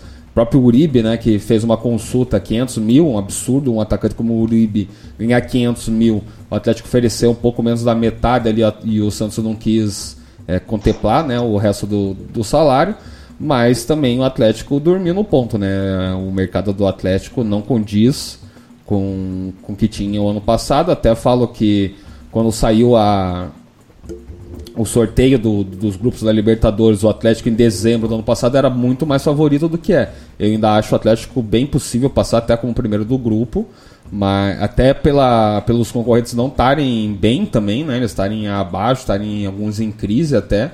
Mas assim, o Atlético já foi bem mais favorito do que agora. Mas vocês não acham que o, que o time do Atlético é, ainda é uma incógnita, porque querendo ou não, a gente não viu o time, o time principal do Atlético jogar direito esse ano, né? É, mas os próprios adversários são, né? O Penharol nessa temporada fez dois jogos, uma vitória e uma derrota. O próprio Colo-Colo também fez poucos jogos. O Jorge Wilson que tem um pouquinho a mais, se não me falha a memória. Mas assim, são poucos jogos mesmo, assim, acho que não passa de 10 cada time que tenha feito. Então, assim, o Atlético sempre tem não sei se essa desvantagem, né? Mas nessa questão tem poucos jogos, porque alonga a pré-temporada, foca no, no na, na, competição internacional que vai fazer, né? Que é a Libertadores no caso. E faz poucos jogos oficiais ou alguns amistosos. Às vezes nem jogos oficiais, né? Chega a Marbella Cup lá e vai direto pro, na, na ocasião lá, mas enfim. É, só que os adversários também estão com poucos jogos, então acho que nessa questão de, de ritmo até não, não vejo tanta, tanta diferença. A diferença para pegar um Jorge Wilson, no caso, é a altitude, né? Que é sempre um problema. Aí. E até esse ano foi, fez um pouco diferente, né? Porque jogou dois jogos do Paranaense com o principal. Não, não lembro de nos anos anteriores o Atlético ter jogado com o time completo o Campeonato Paranaense, pelo menos um, dois jogos tropeçou com o Paraná Clube, goleou depois ali o Cascavel, né, se não me falha a memória, e teve os, os jogos contra o Boca, contra o Racing, lá naquele torneio de verão. O Santos, você falou, Cezinha, que volta em dois meses? É, o, o médico que fez a, a cirurgia dele falou que é o tempo de recuperação de dois a três meses. O Atlético, quando falou ah, então que é, é... O, o, Santos faria uma cirurgia, era quatro semanas. Então, que é, seria então um mês, é, né? Então, a questão do quarto goleiro inscrito ali é isso, porque o último jogo do Atlético está marcado, da primeira fase, está marcado para dia 5 de maio, daqui a dois meses. O reserva então, imediato é o Léo? Acho que. É, tem o, o titular vai ser o Jandrei, né?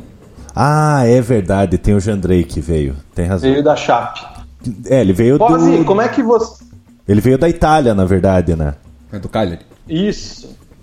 Acho que o que vai ajudar é que você... muito o Atlético, né, pelo menos nesse início de Libertadores, é, é, fazer esse jogo em casa, né, amanhã. Exatamente. O que eu ia te perguntar é como é que você vê é, esse momento do Atlético que vem de dois títulos aí de repercussão nacional, né, Sul-Americana e depois a Copa do Brasil. É, a torcida é, cobra o, o, clube num patamar é, maior, é, brigando com os times grandes, os times do eixo. É, e o Atlético teve um mercado tímido. Não começa o ano é, na expectativa que a torcida tinha de brigar com os times de maior orçamento. É, como é que você vê esse momento do Atlético? Te surpreendeu essa postura da diretoria, do Petralha, ou mais do que do mesmo, sempre apostando na base? Não, é assim, é, surpreender não, porque até assim, se eu tivesse gerado alguma expectativa, alguma coisa muito grande. O, o, Atlético é uma coisa engraçada, a gente falava aqui, né, do título de, de 2001, com, já com, com o estádio, um estádio reformado, não era o que é a Arena hoje, mas já era, já era para a época um estádio mais, mais moderno, diferente e o, e o Atlético fez aquele timaço para ser campeão brasileiro. E aí as coisas, a gente sempre fala, né? Não, agora, agora o, o Atlético vai, vai subir de, de, de, patamar. Vai, vai ser o time que, que toda temporada vai brigar ali para para ficar na, na, ponta do campeonato brasileiro, para disputar um título e tal. E, e daí o time dá, de, depois de um ápice desse, dá ali seus dois, três passinhos para trás, né? Dá um desmanche, não, vamos, vamos pensar direito, muda o técnico, aposta em outra coisa, traz.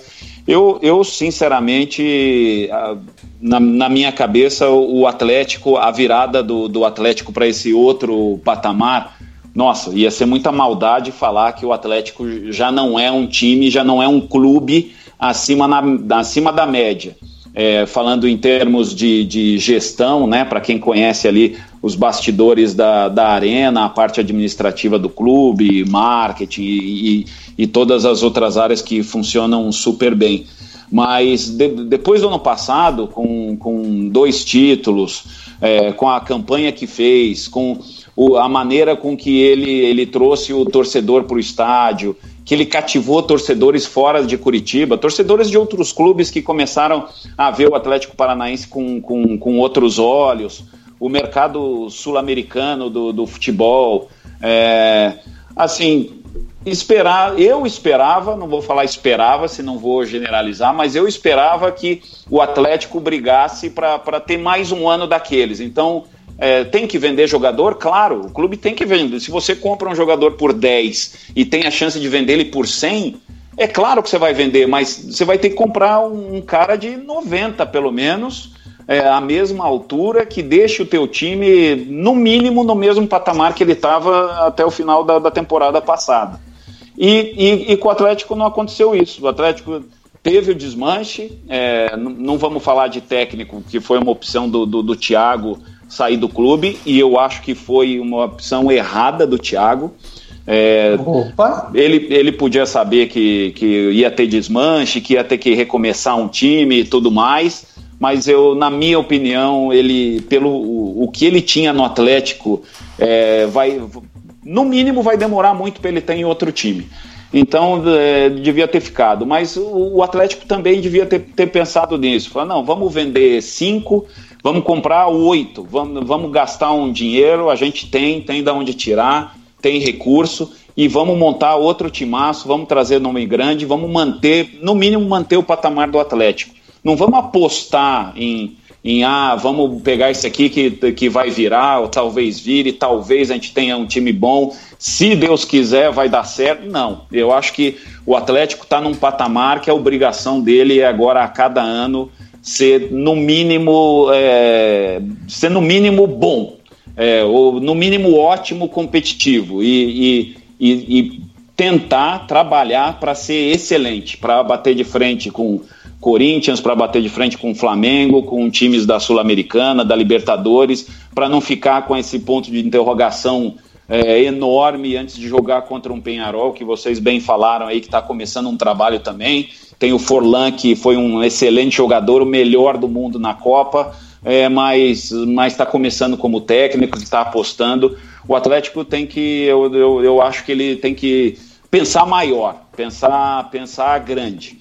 O maior problema, eu é acho, em relação a... ao Atlético é que, como todo mundo está vendo que o Atlético ganhou muito dinheiro nesses no ano passado e na, com o título da, da Sul-Americana, é, então os jogadores eles se auto-inflacionam para assinar com o Atlético, porque sabe que ali tem dinheiro, sabe que ali tem estrutura e acabam pedindo, por exemplo, o jogador recebe uma proposta de um time como o, o Fluminense e uma do Atlético.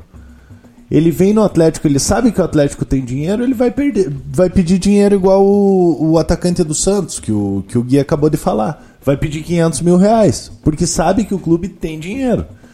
Então, acho que o, o mercado do Atlético é, tá um pouquinho difícil justamente por causa disso, porque todo mundo sabe que o Atlético tá, tá com bala na agulha. É, e dentro disso aí vai a questão da própria troca do Nicão aí que surgiu agora à noite. Você troca um dos principais jogadores do time, uma das referências do elenco, um cara aí que tem, se não me engano, Cezinha me corrija, uns 5 anos de Atlético. Tudo bem que o cara já quer sair, quer buscar outros ares e tudo mais, e traz duas promessas do Grêmio. É, você não traz jogadores do mesmo nível, do mesmo, com a mesma experiência, com a mesma bagagem. Você traz duas apostas. É, vamos pegar, por exemplo, ano passado que o Atlético trouxe o Tony Anderson. É, a torcida do Grêmio não suportava o Tony Anderson. E ele foi bem no Atlético, conseguiu um contrato bom com o Red Bull Bragantino.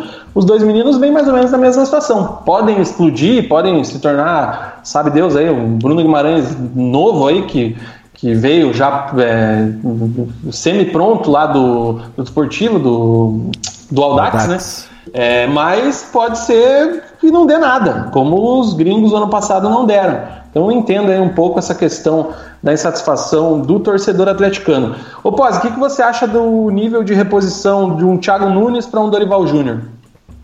É, antes de falar do Thiago, só o, o negócio do, do, valor, né, da, da, da, da do, do, inflacionamento aí do, dos jogadores. Isso, isso é, é, um, é, um, é, é até um reconhecimento para o que fez o Atlético até agora. O, o, o, Flamengo sofre disso, o Palmeiras sofre disso. É, o, os times grandes e, e, que vão se, se construindo poderosos, eles, eles pagam esse preço. Eles têm que pagar um pouquinho a mais para o cara, porque o cara quer, quer jogar ali mas daí ele tem que cobrar essa grana do cara. E, e talvez às vezes o, o, o, investimento nesse começo de temporada, no cara que quer ganhar 50, 100, 150 mil a mais por mês até, ele vai ter que entregar isso. E, e, e entregando para o clube, o clube vai faturar mais, é, é um ciclo, né? Então, é, quando, quando eu falo do, do Atlético talvez arriscar um pouco mais nisso aí, falar, não, é um time grande agora e e a gente vai, vai, vai ter o ônus e o bônus de ser um clube grande, um clube vencedor, um clube famoso, é, tem, esse, tem esses dois lados, né? Tem que aprender a, a lidar com isso, assumir alguns riscos. É, é, diferente de um clube que vira franco atirador, que sai comprando jogador ali. A, e não, eu acho que, que ser um clube grande também, também é saber administrar uma, uma situação assim. É, mas sobre, sobre os técnicos, eu, eu repito, eu acho que o Thiago fez é, uma, uma escolha, é, é claro, é importante para a carreira de um treinador é, treinar um Corinthians, é, é, um desafio e tudo mais, é, mas é, não sei se era a hora de ir para um Corinthians, do jeito que, que a coisa estava tava por lá, principalmente é, fora da, das quatro linhas, em termos administrativos e políticos. Mas trocar e trocar o Thiago por, por, pelo Dorival é, é, muita mudança, né? Mudança de conceito de futebol, de, de perfil. De... O Dorival é um cara bacana, uma pessoa sensacional. É, já, já convivi muito com ele por conta da, da, da profissão. Ele é uma pessoa que, que sempre está lá na, na ESPN para participar de programas, para dar entrevista. É, mas ele mas, mas são, são, são perfis eu acho que, que, que diferentes talvez perfis parecidos de, de, de caráter de, de comportamento de mas de, de futebol eu acho que, que eles são, são muito diferentes e fosse o Thiago ficando ou, ou o Dorival assumindo, ambos teriam uma, uma bucha na mão com, com esse desmanche que sofreu o Atlético e com essa reposição que está sendo bem, bem longe do que acho que o, o Dorival esperava. É, em paralelo a isso, o time do Aspirantes do Atlético venceu no último, no último domingo, ontem, né? Venceu o Operário lá no Germano Krieger por 3 a 1 Já já, Mingote, os meninos aí estão desencantando e assumiu a liderança do Campeonato Paranaense. Aí agora pega o Rio Branco na quarta-feira, então nós temos aí dois dias de Atlético em sequência. Amanhã o principal pela Libertadores e na quarta o Rio Branco pelo Ruralzão. Mugi, participações referentes ao Atlético Paranaense? Nós temos aqui o Adriano falando Roger de reserva em 2013. Para quem não lembra, o Roger jogou no Atlético em 2013 para quase uma solução em 2020. Tem torcedor falando os três adversários são ridículos em relação aos adversários do Atlético. E a Rafaela Betts falando Moreira mais otimista do que eu. O Gabriel Lacerda também tá falando que, ó, esse é defensor do Petralha, hein? Atlético daqui quatro anos tem centenária. É, centenário. Petralha tá pensando lá na frente para não fazer feio em 2024. Ele também falou para você, Muguinha, anteriormente, não tossir é, virado para mim que o coronavírus está por aí. Mas por isso que eu me virei ali, cara. E o Gabriel de Lacerda Nossa, cara, também, vocês... mandar um abração para ele. É, quando falamos do pé de meia do Nicão, ele falou: pé de meia? Esses FDP ganham em um mês o que eu ganho em 10 anos de serviço, bando de safado. É, isso aí, cara. Mas não é bem assim, né? Vamos, vamos respeitar a carreira do jogador. Manda um abraço aí pro Londrina, meu parceiro que está ouvindo também. É, cara, o Adriano de Carvalho, ele até me corrigiu ali. Nos outros anos, o Atlético não jogou com o time principal no Paranaense porque tinha uma limitação de inscrição, né? Bem lembrado. Por isso não, mas que ele chegou a jogar, jogava né? só o aspirantes. Naquela vez do, do Paraná eliminado no, nos pênaltis na Vila, o Atlético jogou com o principal. Que o Ney perdeu o pênalti? É. Foi 2x1 um, foi dois a um hum. na, com o André Lima, fez gol lá na arena. E foi 2x1 um na, na arena e na volta o Paraná ganhou de 1x0, gol do Robson, foi para os pênaltis. O Atlético eliminou o Paraná nas semifinais e o Atlético era o time titular. Que deu a briga depois, né? Não foi esse, mas não, não, foi, não foi esse ano que o Marcos Guilherme deitou e fez não, aquela foto de braço cruzado e tudo mais? Não, isso daí foi, foi o 2014, ano que o, né? que o Ney foi mandado embora no vestiário, foi, não foi? É, 2016, se não me falha a memória. 2016, Entendi. isso daí. Então é isso aí, torcedor atleticano, overdose de furacão essa semana, dois dias seguidos, segue o baile. fico pensando se o Atlético jogasse com o principal paranaense, como é que a nossa querida federação iria fazer com o calendário, fica aí o questionamento. Vamos dar sequência para falar é, do Paraná Clube. Paraná Clube que teve aí a sua a maior virada de sua história, né? O 3 a 2 em cima do Bahia de Feira na quarta-feira passada pela Copa do Brasil. Até no momento do jogo, tuitei lá que estava na dúvida se era a maior virada ou não. E depois cheguei à conclusão que sim, o Paraná nunca tinha feito nada parecido em sua história. E. O Paraná já tinha feito muita coisa desse jeito, só que ao contrário, né? Ao Tomando contrário. virada no último minuto, né? É, bem aquela paranazada, né? Sempre chegava no finalzinho, tomava um gol de empate, tomava uma no, virada. Nos anos 90, o Paraná até gostava de fazer uns gols no finalzinho, mas depois era só, é só levar gol mesmo no, no, no final do jogo. Tanto quando tava 2 a 0 a Thaís veio comentar, não, mas vai, 5 minutos de acréscimo, vai que, que faz dois gols. Deu, ah, tá nos anos 90 mesmo, vai fazer dois gols no finalzinho. E fez três até. Ah, o que aconteceu ali é, dificilmente acontece de novo, cara. A gente pega é, uma das finais gente... mais históricas da, da Champions League que entrou para a história, foi aquela final Liverpool e Milan, que o Milan abriu 3 a 0 e o Liverpool empatou em 3 a 3 mas ele empatou durante o segundo tempo inteiro, e é histórico aquilo. É, até o próprio Sim. Grêmio contra o Atlético em Erechim, né? Ainda foi em 15, acho, né? Porque 35 minutos do segundo tava 3 a 0 pro Atlético E daí que eles começou a desandar, que foram três gols lá, mas acho que foram em 10, 15 minutos. Não, o Paraná foi própria tudo no acréscimo. batalha do a própria batalha dos aflitos também que foi citada aí por alguns colegas em outros programas também teve gols ao longo do tempo o negócio é que foi ó, depois dos 46 o Paraná faz três gols e um jogo que não jogou nada e aí até já vou contextualizar também o jogo de ontem onde o Paraná empatou com o Londrina na Vila Capanema porque aí a gente tem duas situações e eu queria ver se a gente chega numa conclusão né porque contra o Bahia é, Paraná não jogou nada, né? Como é de costume. É, e a torcida indignada, com certa razão, xingando jogadores, xingando diretoria, criticando, queremos jogador, time sem vergonha e tudo mais. Consegue fazer esse milagre de três gols e a classificação, garantiu a grana, mas é importante ressaltar que não jogou nada. E na empolgação, vai jogar com o Londrina na Vila Capanema, precisando da vitória para ter um respiro no Campeonato Paranaense e não consegue vencer o time do Londrina, que está muito longe de ser o Londrina dos anos anteriores, que tinha um bom time, um time um, pouco mais competitivo. É um time comum, na minha opinião, não vai fazer frente aí a, aos grandes da capital como fez em anos anteriores. E nesse momento está fora da zona de classificação para o Campeonato Paranaense.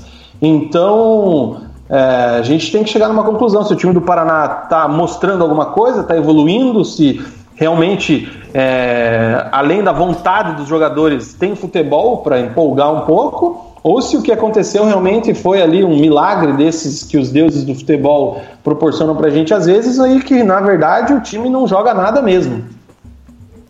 Bom, é, a gente já tinha comentado antes do, de começar a temporada, começar os, os jogos mesmo, que o, o mercado do Paraná é triste, né? Porque não tinha dinheiro, tinha que pegar jogador encostado nos times grandes para para trazer para cá e, e, tentar manter o, os poucos que aceitavam ficar, né? Que foram raríssimos que quiseram ficar no Paraná, não rescindiram na justiça por conta de salários atrasados e tudo mais. E o objetivo mesmo nessa tristeza que estava o elenco do Paraná era até chegar à ter terceira fase e que era possível, né? Porque pegou dois adversários fracos. E, e mas mesmo assim, é, no primeiro jogo venceu fora 2 a 0 lá, mas teve seus percalços. O, o agora não falhou a memória do time do Palmas. Palmas. Palmas. O Palmas teve sua chance quando estava 1x0. O Alisson fez suas defesas também aí, um pouquinho milagrosas. Chances cara a cara ali. E nesse segundo jogo tava 2 a 0 pro Bahia de Feira aos 45. E ninguém. É, se a gente vê lá os fiscais de torcida falando, ah, tem que acreditar até o final. É fácil depois que fez o 3 a 2 e comemorou lá e ninguém tava fiscalizando ele ali na, na, arquibancada, vendo se tava apoiando mesmo. Quem com 2 a 0 perdendo Bahia de Feira em casa, segunda fase, sendo eliminado, vai ficar apoiando? Fala, vamos time, não, vai ainda dar. Não dá. Porque o time do Pará não, mostra, não mostra, não tem qualidade para mostrar que, que dava. Foi um acaso, coisa que. Por isso que é futebol, por isso que a gente gosta de futebol, que acontece essas coisas malucas em 7 minutos que o Pará não conseguiu virar, fazer 3 gols mas o não apaga o time que o Paraná tem. O Paraná a gente falava que brigar, que poderia brigar para não cair no Paranense, não vai brigar porque tem dois times que é a União e o PSTC. É, já abriu cinco que, pontos é, da zona de rebaixamento. São horrorosos, mas o Paraná está em nono no campeonato com 12 Sim. times. Então, isso mostra, comprova que o Paraná tem um time ruim. Pode ainda pegar alguns jogadores de, desse elenco que ainda podem ser úteis para para a Série B, com o aporte do, do, do, do, grupo de investidores russos, podem ajudar numa base ali, mas a maioria dos do, do jogadores são ruins, a qualidade técnica é fraca. O Alan Al tá aí porque não tinha dinheiro para trazer técnico, então ele, ele ia promover um auxiliar, como poderiam promover o, o Lúcio, que ia fazer mais por amor do que, que por dinheiro. Ou poderia até ter mantido o Matheus também, né? É, até, acho que até o Matheus não ficava, porque tá tão. Imagina ele pegando do jeito que tá, o time já pegou ano passado o Bucha, ia pegar mais um ano um Bucha, pior ainda. E então é isso, Paraná classificou, ótimo, tá com 2 milhões, 600 mil, 2 milhões e 600 mil é, nas contas aí. Na com- conta? É, com, com essas duas classificações na Copa do Brasil, tá ótimo.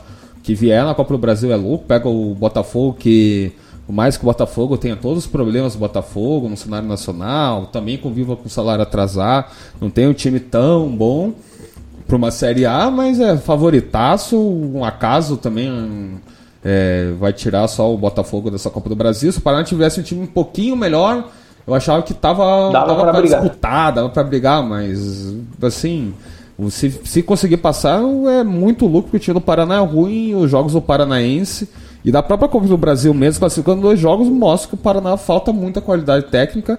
E se não tivesse apoio, se os russos não souberem investir bem também no time, o Paraná periga para cair para a Série C, porque esse elenco aí do Paraná não dá. Eu concordo Como com é que você vê o momento do- é, é, em Não relação sobrou ao- nada para eu falar do Paraná, hein? É bem isso. Desculpa, Rosa. É, eu concordo Nada. com o Gui em relação ao. a que o time não jogou nada contra o Bahia de Feira, que era a obrigação do Paraná de, de ganhar de, de maneira tranquila do- de um time como o Bahia de Feira, com todo respeito a eles. Mas eu acho que essa virada nos, nos acréscimos, de, de certa forma, ela é, ela é boa, porque mostra que o time. O time lutou, o time não desiste. Então, se não tem técnica, vai na raça. Eu acho que isso é muito importante. Ao contrário de, de por exemplo, do, do Coritiba, que, que joga contra um Toledo da vida e não demonstra vontade nenhuma. É, até falei, vontade e coração não faltam nesse time, né? Porque fazer três gols no final, eu acho que é só acreditando. Claro que sai o primeiro, você começa, ah, vamos tentar fazer o segundo, sai o segundo, vamos tentar fazer o terceiro, mas enfim, não desistiram só porque. Mas na fa- falta de qualidade é nítido, aí todo mundo sabe, acho que é o próprio clube, sabe? Por isso que fez um elenco com o que dava. Ah, E outra, se vai para os pênaltis, Paraná ganha. É, tava. No... É, não sei também. Agora vamos ver, Pose, se consegue achar alguma coisa para falar desse Paraná. É, na- depois, depois desse raio-x aí, mas é assim, a- o, que a, o que a torcida.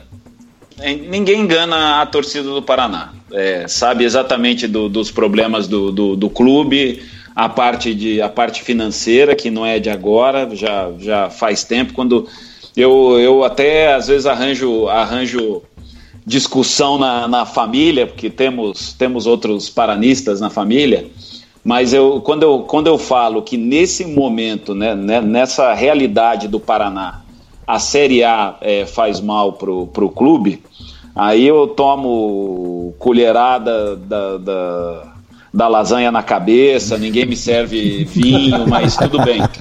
É, por, porque o que, que acontece com o Paraná? Aquela campanha dele, e, e é engraçado que a campanha que subiu o Paraná e não subiu Londrina, é, começou a derrocada do Londrina ali, né? Da, daquela quase, quase ascensão para a Série A.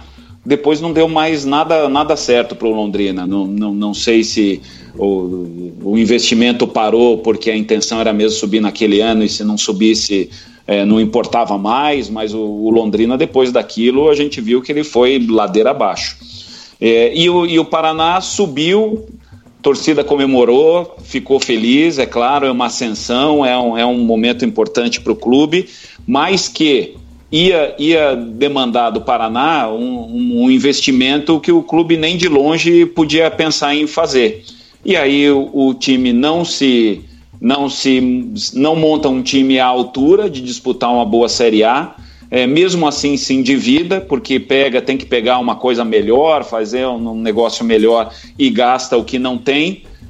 É, acaba caindo de novo, e é isso que acontece com, com os clubes que não que chegam na Série A assim de, de, de supetão e não estão preparados para isso, o time desce, só que desce com a situação financeira e às vezes estrutural já muito pior do que quando subiu, porque durante aquele ano ali começou, fez um investimento que não deu, vê que não vai dar, aposta mais um pouquinho, faz um empréstimo aqui, cai na mão do empresário ali e quando vê a, a, né, a vaca já foi para o brejo. Então eu acho que o, o Paraná, independente se vai ter, é, vai entrar dinheiro russo aí ou não vai entrar, é, o Paraná, como outros tantos clubes no, no Brasil que tem tradição, que tem torcida, que tem estrutura por ter um estádio próprio, por ter um centro de treinamento, precisa começar um novo ciclo aí de, de estruturação, de responsabilidade financeira, de investimento. E aí sim, daqui, sei lá, cinco, seis anos, pensar em, em, em subir para uma Série A mais estruturado ou não, mas é, o, o, Paraná hoje é, tem que se preocupar em primeiro se, se reconstruir, seja na Série A, na Série B, na Série C, tentar ganhar um dinheiro eventual, como é esse da Copa do Brasil, que tenho certeza que vai ajudar muito o Paraná Clube. Isso se ainda vai ter dinheiro na conta lá, que às vezes o buraco é tão grande, a gente sabe como é que é, né? Cai o salário, já nem você nem vê, né? Já, já some né? na, na hora, nem, nem pinga lá. Mas ah. é, a, a situação do, do, do, Paraná é essa, e tem que pensar assim, se, né, se, se outros clubes muito maiores que, que o Paraná estão numa situação terrível, imagina o Paraná Clube, a gente vê aí técnico às vezes aceitando trabalhar sabendo que não vai receber salário, o jogador tendo paciência, pessoal da comissão técnica, funcionário do clube. Não é para ser assim, né? Esse não é o certo. Não é assim que um time, que uma empresa, que até uma pessoa vai para frente na vida. Não é assim, é tudo errado. Então não tem como dar certo. Vira, tá virando regra, né? exceção é o que acontece com o Flamengo, o que acontece com esses times que estão mais estruturados. A regra mesmo é o que o Atlético Mineiro do pós é, assim, é claro, o que a torcida pede, né? Faz tanto tempo, né? É, reestrutura, é, tenha calma e essa própria editoria prometeu isso, né? De certa forma, falou que ia reestruturar, falou que não ia ter desgaste com com é, o financeiro do clube, né? Não ia ficar gastando ali. Acho que ah, deu. É, mas é, eu acho falou que, que não ia que gastar o torcedor tem mais e, e usou o a Série A falando, a... ah, não vou gastar na Série não vou fazer um time forte na Série A, porque a gente quer pensar no futuro, quer chegar no próximo ano melhor em condições para a Série B, para lutar pelo acesso, que até lutou, mas não foi por isso. está fazendo isso agora. E, e é todo esse discurso que eles prometeram e fizeram o contrário, que chegou no, no maior orçamento da história do Paraná foi no ano passado na Série A. Foi o segundo maior porque teve a venda da, do Tarumã lá em 2013. Mas enfim, uhum. foi um caso de leilão, né? Tinha que ter, tinha que ter ido lá e, e essa foi o, o maior orçamento certo ali do Paraná. E chegou setembro ali, tava devendo um salário, tá cheio de ação na justiça daqueles jogadores, funcionários da época. Então foi todo um discurso abaixo. Todo mundo achava assim, não, beleza, fez um time ruim, vai cair, mas tá, tá se organizando financeiramente. E não tá. É que, é que nenhuma diretoria banca isso, né? Seja do Paraná, seja do Corinthians, seja do, do, do Flamengo. Né? Nenhuma, nenhuma diretoria banca esse negócio de saúde financeira. Começa, começa a temporada assim, que vai ser uma coisa pensada, não vamos gastar. Na terceira sapatada que o time to toma, a torcida vai para frente do, do, do, clube, taca pedra no carro do presidente, o presidente já se pela todo de medo, já põe o, o rabinho no meio das pernas e fala: contrata quem precisar e nós precisamos ganhar jogo, manda o técnico embora, paga é só a multa, ver o Galo chama outro. São Paulo agora. E, é, e, daí, e ele quer dar uma resposta para a torcida para ele ficar bem. Dane-se a conta do clube, dane-se o que vai ser o resto da temporada. Pelo menos ele vai poder sair de casa e ir na padaria ali e ninguém encher o saco. Ele vai falar: Ó, oh, eu fiz, eu trouxe, vocês pediram, eu trouxe, tá aí o cara, o cara não joga, não é problema meu. Então, o, ninguém, ninguém banca isso. Ninguém banca isso. Até porque o, os é presidentes é que... eles estão preocupados só com o próprio mandato, né, cara? Não, não adianta. É igual o Samir, eu tenho uma, eu tenho uma preocupação muito grande com, em relação ao Samir, só fazendo um comparativo, é que esse é o último ano de mandato dele e eu tenho medo que ele comece a gastar enlouquecidamente, ele que sempre foi controlado. E a gente falando do, do próprio Flamengo como exemplo, né? É, o, o título, os títulos vieram ano passado, mas a gente sabe que começou lá com, com o Eduardo Bandeira de Melo, Claro, teve seus problemas também, né? Gastou, quando começou a ter dinheiro, começou a gastar errado, achando que o Vitinho era a solução de tudo, enfim. Mas começou lá em 2013, ainda foi campeão da Copa do Brasil, né? Quando, depois que substituiu a Patrícia Del Morim. Mas os títulos vieram agora, no, nessa, nessa gestão atual. E são poucos que lembram, né? Que foi lá o Eduardo começou, lá atrás. começou a, a receber críticas. É, foi em 2012. É começou a receber começou críticas, a começou a colocar ordem na casa, claro que não sozinho, mas é o presidente, né, a figura maior do, do clube. E, e a, o, os louros disso tudo foram começaram a ser colhidos no passado. Claro, com muito mérito da diretoria, que tinha dinheiro e soube investir direito. Coisa que ele já, no final da gestão, já começou a ter dinheiro, já começava a poder investir e não fez tão, contratações tão boas. Mas enfim, é, foi um, duas gestões dele, né, que foi, foram, ele foi reeleito, que ele assumiu isso, falou, ah, vou deixar o, o Flamengo em ordem, e o Flamengo, a gente sabe todo o potencial, né, era só, era só pegar pessoas profissionais, pessoas que sabem de gestão, que em pouco tempo, isso aí foram em 5, 6 anos, deixou o Flamengo viável e cheio de dinheiro. Não, e é, se você falasse que o Flamengo seria campeão de Libertadores, campeão brasileiro, ia estar tá sobrando, se você falasse isso há sete anos atrás, Nada. iam dar risada é. da tua cara, quando o Eduardo Bandeira Exatamente. de Melo assumiu o Flamengo. E depois de todo do... esse trabalho é que a gente pode falar hoje que o, que o Flamengo pode se dar ao luxo de, é. de, de, ser um clube inflacionado aí e pagar um pouco a mais. Pro, se o cara ia ganhar 500 no Santos e pede 600 para o Flamengo, se for importante para o Flamengo, se for dar resultado, ele pode pagar e, e aí ele vai ter o resultado disso, o retorno disso dentro de campo e também no faturamento. E surgiu aí a expectativa do, do primeiro depósito dos russos é na sexta-feira, dia 6, né, Cezinha? O limite é. que a justiça colocou. E junto com isso, aí no fim de semana, surgiu uma especulação aí de uma negociação do Ximenes com o Atlético Mineiro também. Você foi atrás de alguma informação a respeito disso? Ficou sabendo de alguma coisa? Fui. Ou foi é... aquela velha cavada? Não, o Atlético chegou foi oferecido, na verdade. Não foi o Atlético que procurou o Ximenes, pelo que eu soube, pelo que eu apurei. Não foi o Atlético, ô Ximenes, tá de bobeira aí, o que tá fazendo? Não, foi o próprio representante do, do, do Ximenes que ofereceu, não foi só ele que ofereceu pro Galo. Essa hora cai, to, cai todo mundo, começa a chover ligação, WhatsApp, enfim, né? Mas e o Ximenes foi um dos nomes oferecido e ele tem um certo bom relacionamento com um dos investidores do Atlético Mineiro, que está ajudando a, nas contratações, a própria vinda do São Paulo, que é da BMG, né? Que já foi patrocinador da camisa, acho que é ainda até patrocinador da camisa do, do, do Atlético Mineiro. E, e, eles é uma ala que gostava, porque o Ximenes já trabalhou lá mesmo no Atlético Mineiro.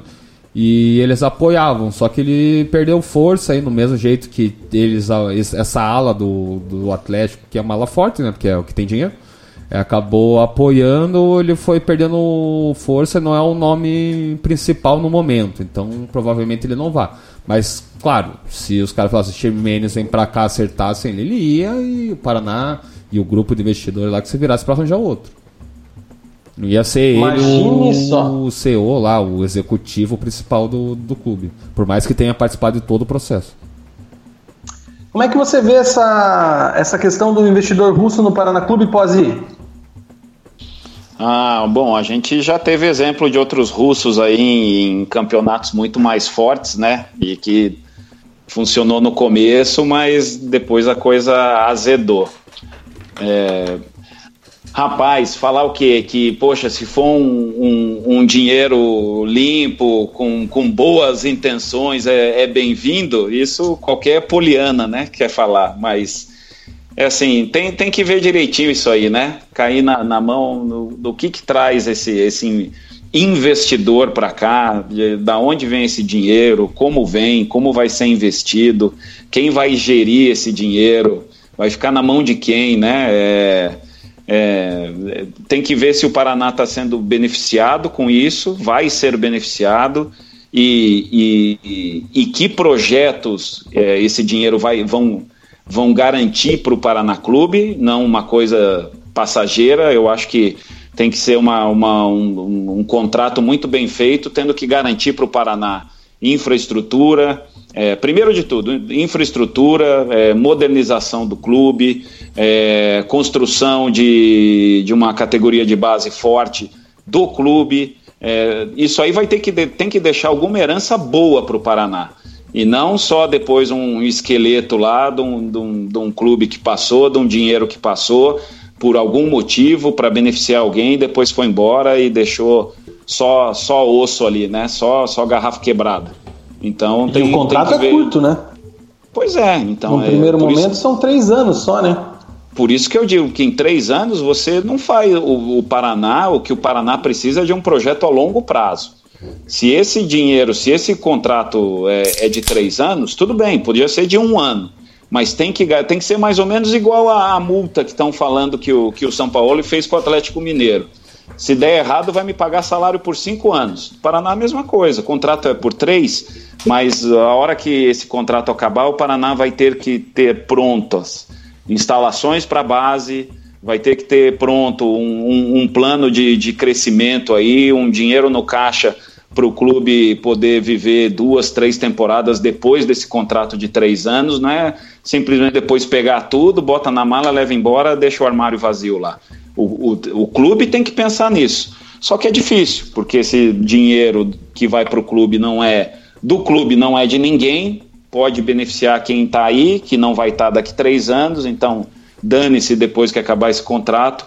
Eu acho que quem gosta do Paraná e que tem algum conhecimento jurídico, algum conhecimento empresarial de estruturação, reestruturação, que é o caso do Paraná, tinha que ficar muito próximo do clube, da diretoria, para fazer um contrato bem feitinho. Perfeito, penso como pose, cara. Bem, bem colocado. Tem que vir alguém de, com, esse, com essa bagagem para falar isso aí, porque senão os caras falam que a gente torce contra, que a gente é, tá botando defeito, e não é, tem que ficar esperto. É, até o, o, o Cezinha estava falando é, quando foi é, finalizado o acordo e tudo mais, a proteção que a gente vê o, o juiz que está cuidando do ato e de toda essa condução tudo em segredo de justiça, nada muito divulgado, tudo muito é, secreto e ninguém sabe de onde vem, o que, que vai ser feito, tem que Uma ficar bem em cima mesmo. imensa, né? O, até é. anterior a esse acordo, que é salário atrasado desde 2018 e qual que é o, a lógica do ato trabalhista? É você pagar o, o as, a, a dívida trabalhista e evitar fazer novos, né? Fazer novas ações é, e tudo mais. E desde 2018, quando foi o ano que foi firmado isso, esse acordo, esse ato trabalhista, começa ali por julho, é, agosto, começa a atrasar salário e desde 2018 tá tendo mais é, ações. Claro, está sendo pago. Ele vai lá, vai lá o juiz, o clube valoriza que 60% do, do das dívidas foram pagas no, na, no âmbito trabalhista, mas o que, que adianta está sendo feita mais tantas? Claro, às vezes pode Exatamente. ser menor, daí lá na balança, daí diminuiu os 30 milhões, mas mesmo assim tá, tá sendo. tá tendo um ônus, tá fazendo errado do mesmo jeito. Então o certo seria diminuir o, o passivo, né? E não fazer mais, né? Pra, pra conta ficar melhor, não do jeito que tá agora. E, e vai lá agora apoia uma, uma parceria com o Russo, que é tudo nas escuras, o torcedor não sabe. O juiz fala que sabe, que teve ativo na negociação, e teve mesmo, porque ele tinha que aprovar. Mas aí, e daí se dá errado, pode cobrar o juiz lá, porque deu errado, porque ele aprovou, é, porque ele não deixou exatamente. de divulgar, e aí, como que vai ser? Exatamente. Para finalizar o Paraná, aqui quem está mandando um abraço para você, Pose, Ayrton Lima, dizendo que oh. acompanhou você lá na Rádio Paraná e na sequência da carreira, e também dizendo aqui que o protesto da torcida no jogo contra o Bahia fez com que o time tivesse forças para a virada histórica. Legal, grande abraço pro, pro Ayrton, mais, mais um do, do, dos professores que eu tive no, no, no rádio no, quando, eu, quando eu comecei lá. Sempre foi um cara muito bacana comigo, teve muita paciência comigo para me dar uns toques, para me, me ensinar as coisas lá. E em relação à torcida, é isso, é, a torcida tá lá para isso. Não deixar o time desistir, não não fazer o, o, time jogar até o último minuto ou depois do último minuto, que nem foi com, com o Bahia lá de feira. Uh, esse é o papel positivo da torcida, apoiar quando está ganhando, não, não deixar a poeira baixar e tentar levantar o time quando a, a viola quase foi pro saco, né? É isso Funciona. Aí. Uma última minha para fechar, depois não sei se o Cezinha ou o Mug tem alguma. Pose, Mauro César Pereira, fora do ar e fora do Twitter. é mal-humorado mesmo ou não? É igualzinho. Ok, as pessoas? Não, o Mauro, o Mauro é um, é um, é um ranzinza bacana. é um ranzinza bacana. É um cara que eu, que eu admiro. Ele é. Primeiro é isso, ele é exatamente fora do ar o que ele é ali. Ele fala o que pensa, se ele concorda contigo, ele concorda e ainda dá mais argumentos ainda para para corroborar o que você está falando. Se ele não concorda, aí ele tem um arsenal de argumentos para falar por que, que ele não concorda contigo e, e, e tentar ali né, te, te, te mostrar o, a maneira que ele pensa. Mas é um jornalista incansável, é um cara que é, nas mais de 10 horas que ele passa na redação ali, às vezes, é, mesmo participando dos programas por duas ou três horas, é um cara que está sempre no computador, está no telefone, está nas redes sociais, buscando, conversando, é, indo atrás de gente, entrevistando.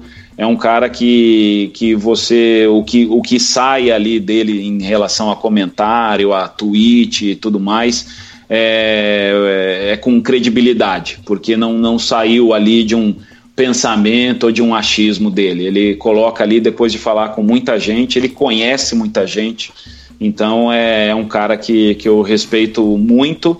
É, não é não é aquele cara de oba-oba, ele é sério sim, é, é, o jeito dele, tem um, um humor refinado e ácido, mas tem um humor ali e eu me divirto bastante com ele. É, mas é igualzinho, né? O, o, cara do linha de passe ali é o cara da, da, da redação. Eu sou fã. Cezinha, Mugi, pra gente fechar e liberar o pós também, já são. Já tá tarde. Façam as últimas aí.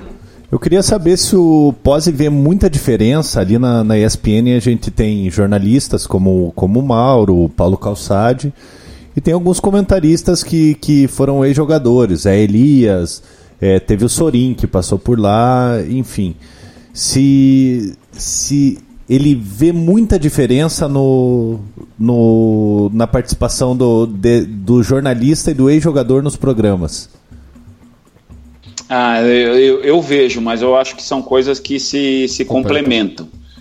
Porque, porque o, o, o, jogador ele tem, ele tem uma visão que a gente, ou que o, o analista que está ali do, do lado dele, por mais, por mais que tenha, né, por mais que tenha um conhecimento tático e que saiba ver um jogo em relação a posicionamento e tudo mais, é, o analista nunca teve dentro de campo. O jogador, sim.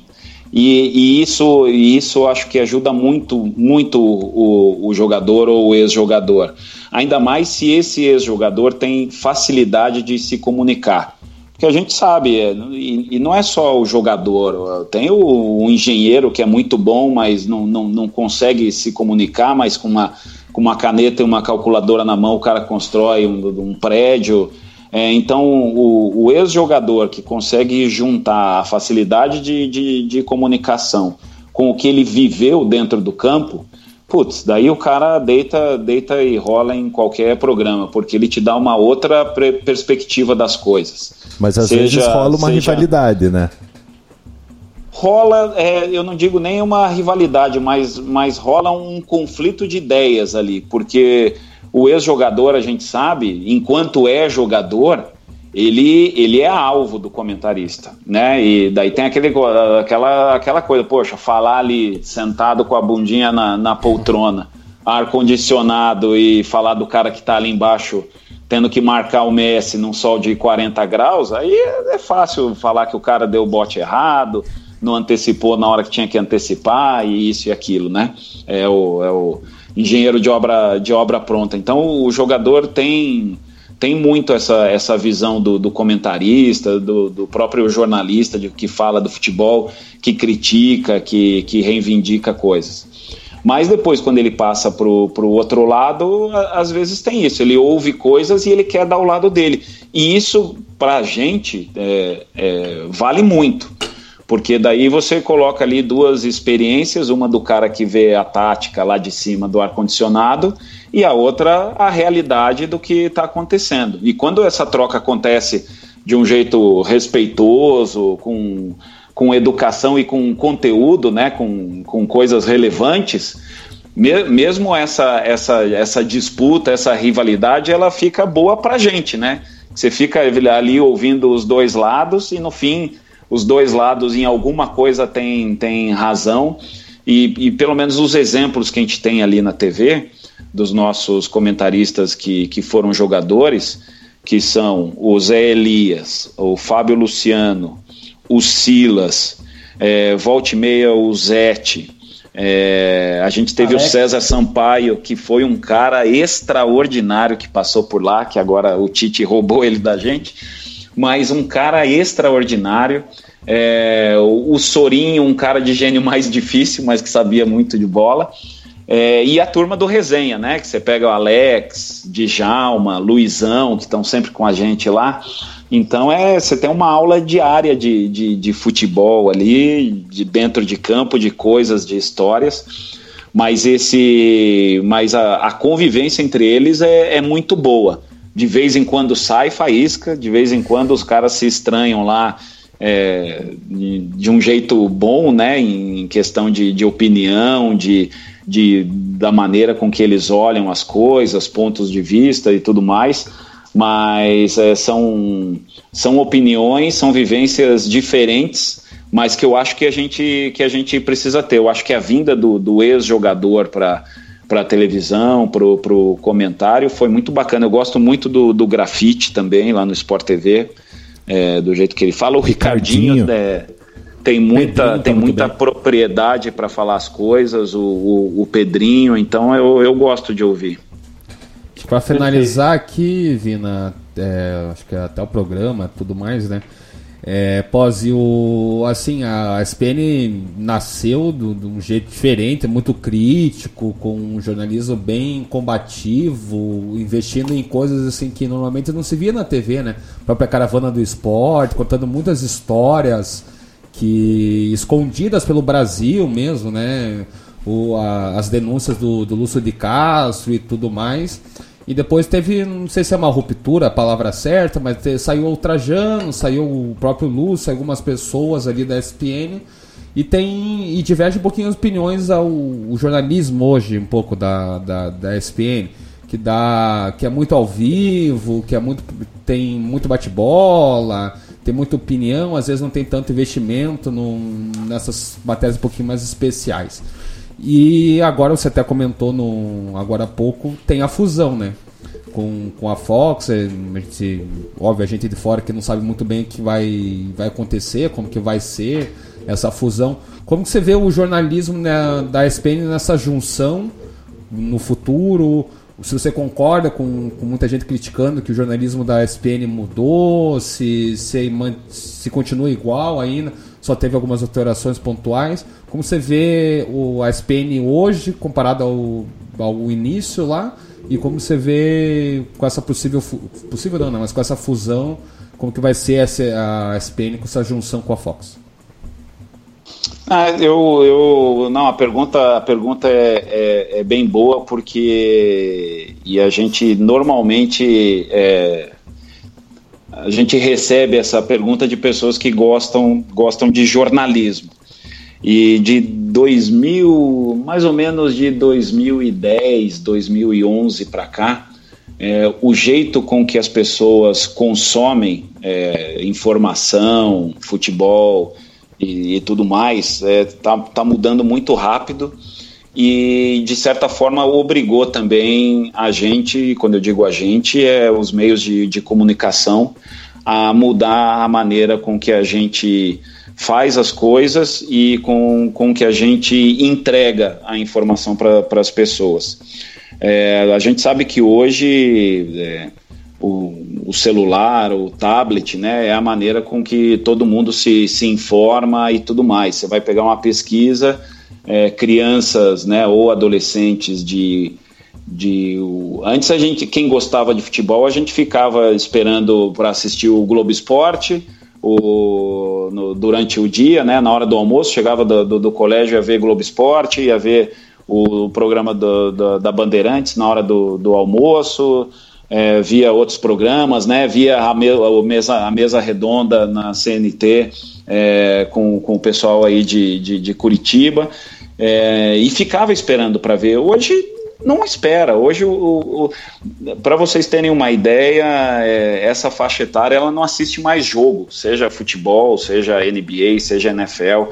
Ela vê highlights, ela vê os Exatamente. melhores momentos.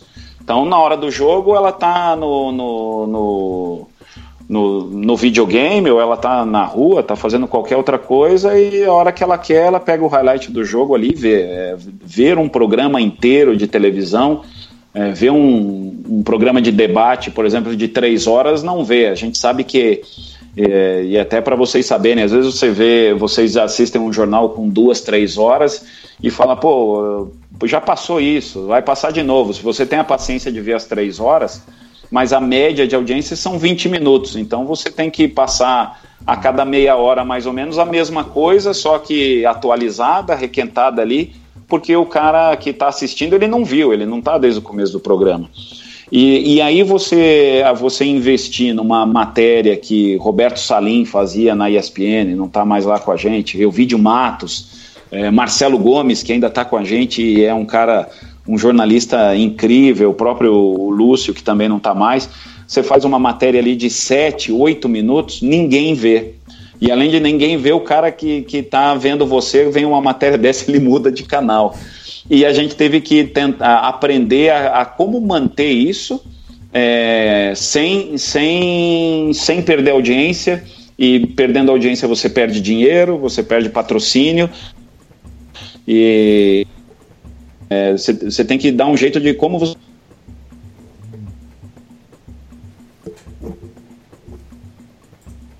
É, informar mais com mais edições do, do Sport Center, mas eu acho que assim, a, ainda assim, ainda hoje, a gente consegue manter o DNA da, da ESPN. A gente não tem mais o Trajano, não tem o Juca, que eram nomes fortes, combativos e não só em relação ao futebol, mas em relação ao país também, política, é, sociedade, o que, o que acontecia. Mas a gente tenta manter esse DNA na ESPN, que, como vocês acabaram de falar, e é exatamente isso, é ter um, um quadro de, de, de comentaristas, de analistas que passem credibilidade não tem oba-oba, não tem fofoca, não tem, ah, hoje vamos falar que o Messi vem para o coxa porque a gente precisa de audiência, não vamos debater isso, não vamos, não vamos enganar ninguém, não vamos fazer ninguém de trouxa.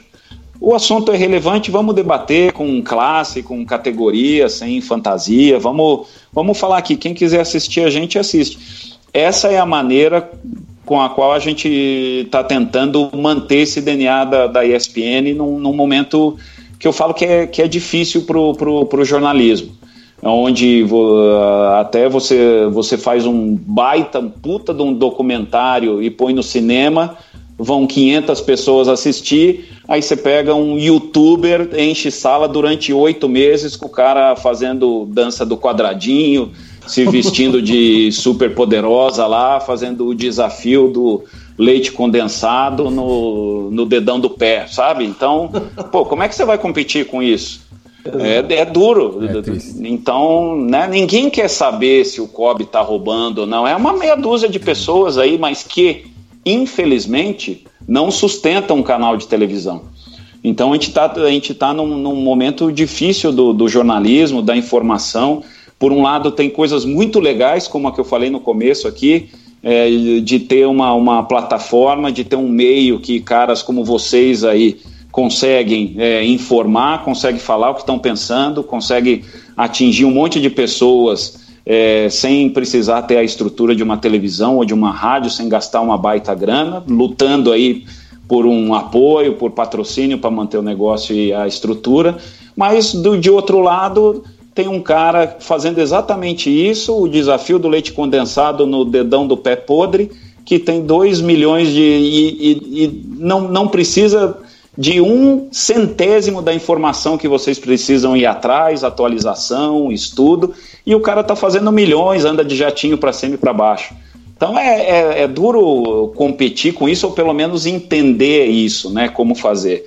Então a, a ESPN nessa, nessa briga ela teve que mudar sim. A gente perdeu é, muita coisa, mas a gente não perdeu o DNA, o jeito sério de, de fazer as coisas, de bancar um, um Mauro César Pereira, como vocês falaram agora, um cara que compra briga com um monte de gente que fala o que pensa, nego processa ele e a ESPN está lá bancando ele porque sabe que é a verdade, que é o certo.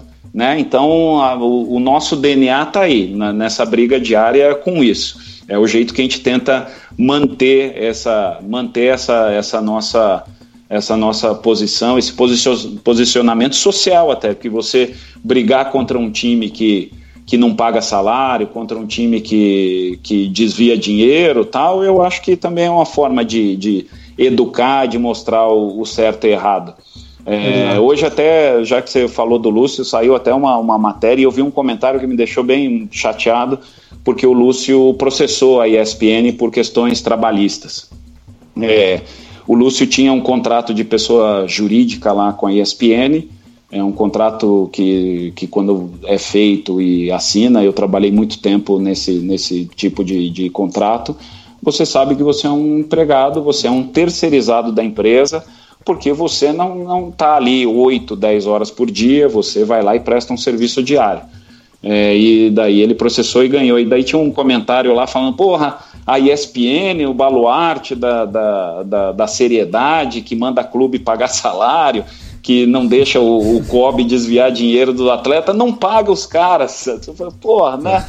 Foda. É, é, nada contra o Lúcio, ele se achou no direito de, de pedir isso e tal. A, a, a, lei brasileira dá, esse, dá essa, essa chance, dá essa opção, e tudo bem, tem que pagar se a justiça acha que tem que pagar, paga, mas não tem nada a ver com, com o que a ESPN defende ou deixa de defender, né? É. Para fechar, então, o pós já que estão me cobrando no WhatsApp aqui que a gente esqueceu, cara. O Thiago Nunes vai cair ou não vai? Tá prestigiado ou não tá? Essa é a última, ah, juro. Eu acho que o Thiago Nunes está à espera de um milagre lá no Corinthians, cara. É, as coisas têm que funcionar muito bem e muito rápido para ele para ele ser sustentado, porque eu acho que já aconteceu isso com outros técnicos no Corinthians, é, não por, por falta de, de, é, de conhecimento, é, né? não, não por não serem bons técnicos, mas eu acho que ele não caiu ainda porque ele foi uma aposta do Andrés. E o Andrés é um cara que, além de, de bater muito de frente com todo mundo no Corinthians lá, ele tem um, um, orgulho enorme e como foi ele que bancou o Thiago e que trouxe o Thiago e que comprou briga com o Petralha por conta disso, ele vai tentar faz, dar certo isso aí até a hora que ele conseguir. Mas a gente sabe que tem hora que fica insustentável. Aconteceu isso com o Carilli, aconteceu com o Tite. Então eu acho que se o Thiago, e eu, e eu torço para isso, porque é um cara que, que merece, é, se o Thiago não conseguir uma, uma recuperação já para ontem com o Corinthians, eu acho que ele não dura muito tempo no Corinthians e vai ser uma pena porque os jogadores, apesar de todo aquele disse que me disse lá, que não gostaram da, das novas regras dele, das coisas que ele mudou, o, o, jogador não é trouxa. O jogador sabe que um cara bom vai, vai levar ele para um título, vai, vai fazer ele ganhar é, status e ganhar dinheiro. Então, por por mais que ele não goste do cara, ele sabe quem pode levar ele para diante. E os jogadores do Corinthians sabem que o Thiago é bom e, e se tiver a chance vai, vai fazer o Corinthians campeão. É isso aí. Vamos ver. Eu também torço para que o Thiago Nunes tenha sequência lá no timão. Pozi, obrigado pelo teu tempo, pela tua disponibilidade, cara. É, foi aí mais uma aula que a gente teve aí com vários convidados que a gente vem chamando ao longo do nosso programa. Você engrandeceu demais, ficamos muito felizes em poder contar com você. Obrigado mesmo. Valeu, gente. Eu que, que agradeço. Agradeço mesmo. Chance de, de bater um papo com vocês, de saber um pouco mais os bastidores aí do que está acontecendo no, no, no, futebol paranaense. E por favor, fique à vontade quando precisarem de qualquer coisa aqui de mim, da ESPN, quando estiverem em São Paulo, vão ser super bem recebidos lá na, na TV. Aí, ó, fã, fã do esporte, fã do esporte aqui, fica feliz, hein? Mugi, valeu! Valeu, agradecer ao Pose, agradecer ao Gui, agradecer você, Vina, agradecer ao Luan que está aqui na mesa e espero que tenham gostado. Boa noite. Valeu, Cezinha, até semana que vem. Valeu, meu querido, queria só mandar um abraço pro Leonardo Naldoni, Nadoni, que, que é o do carro lá, né? Que, te, que tá assistindo a gente como sempre. E o Ti, do Clube dos 16, lá do Boqueirão. Ele e o Seco jogam lá. Ti é craque. Inclusive joga Paranotas Cup lá de vez em quando. E mandar um abraço para eles e mais uma vez agradecer ao Pós. Infelizmente, ano passado a gente foi para São Paulo, não conseguiu ir na, na redação da, da SPN. Eu ia Verdade. fazer igual ele, né? Ia falar: se quiser contratar alguém ruim aqui, eu tô aqui também. Pode me contratar. Mas se não for dessa vez, espero esse ano ir tentar ir lá para São Paulo, conhecer os estúdios da, da SPN, conhecer ele melhor pessoalmente e toda a equipe fera que a SPN tem lá, que é referência para todo mundo. Valeu, Gui, obrigado. Tô, tô te esperando aqui. é isso aí, gente. O Resenha de Boteco volta na semana que vem. Até a próxima. Tchau. Valeu.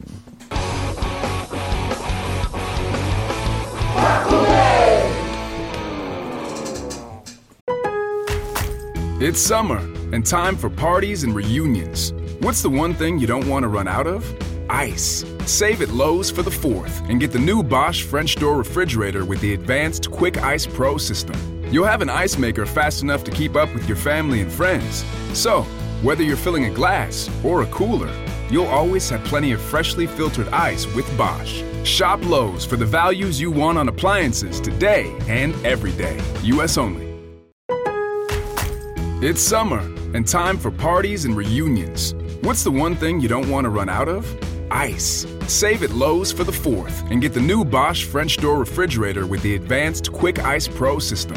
You'll have an ice maker fast enough to keep up with your family and friends. So, whether you're filling a glass or a cooler, you'll always have plenty of freshly filtered ice with Bosch. Shop Lowe's for the values you want on appliances today and every day. US only.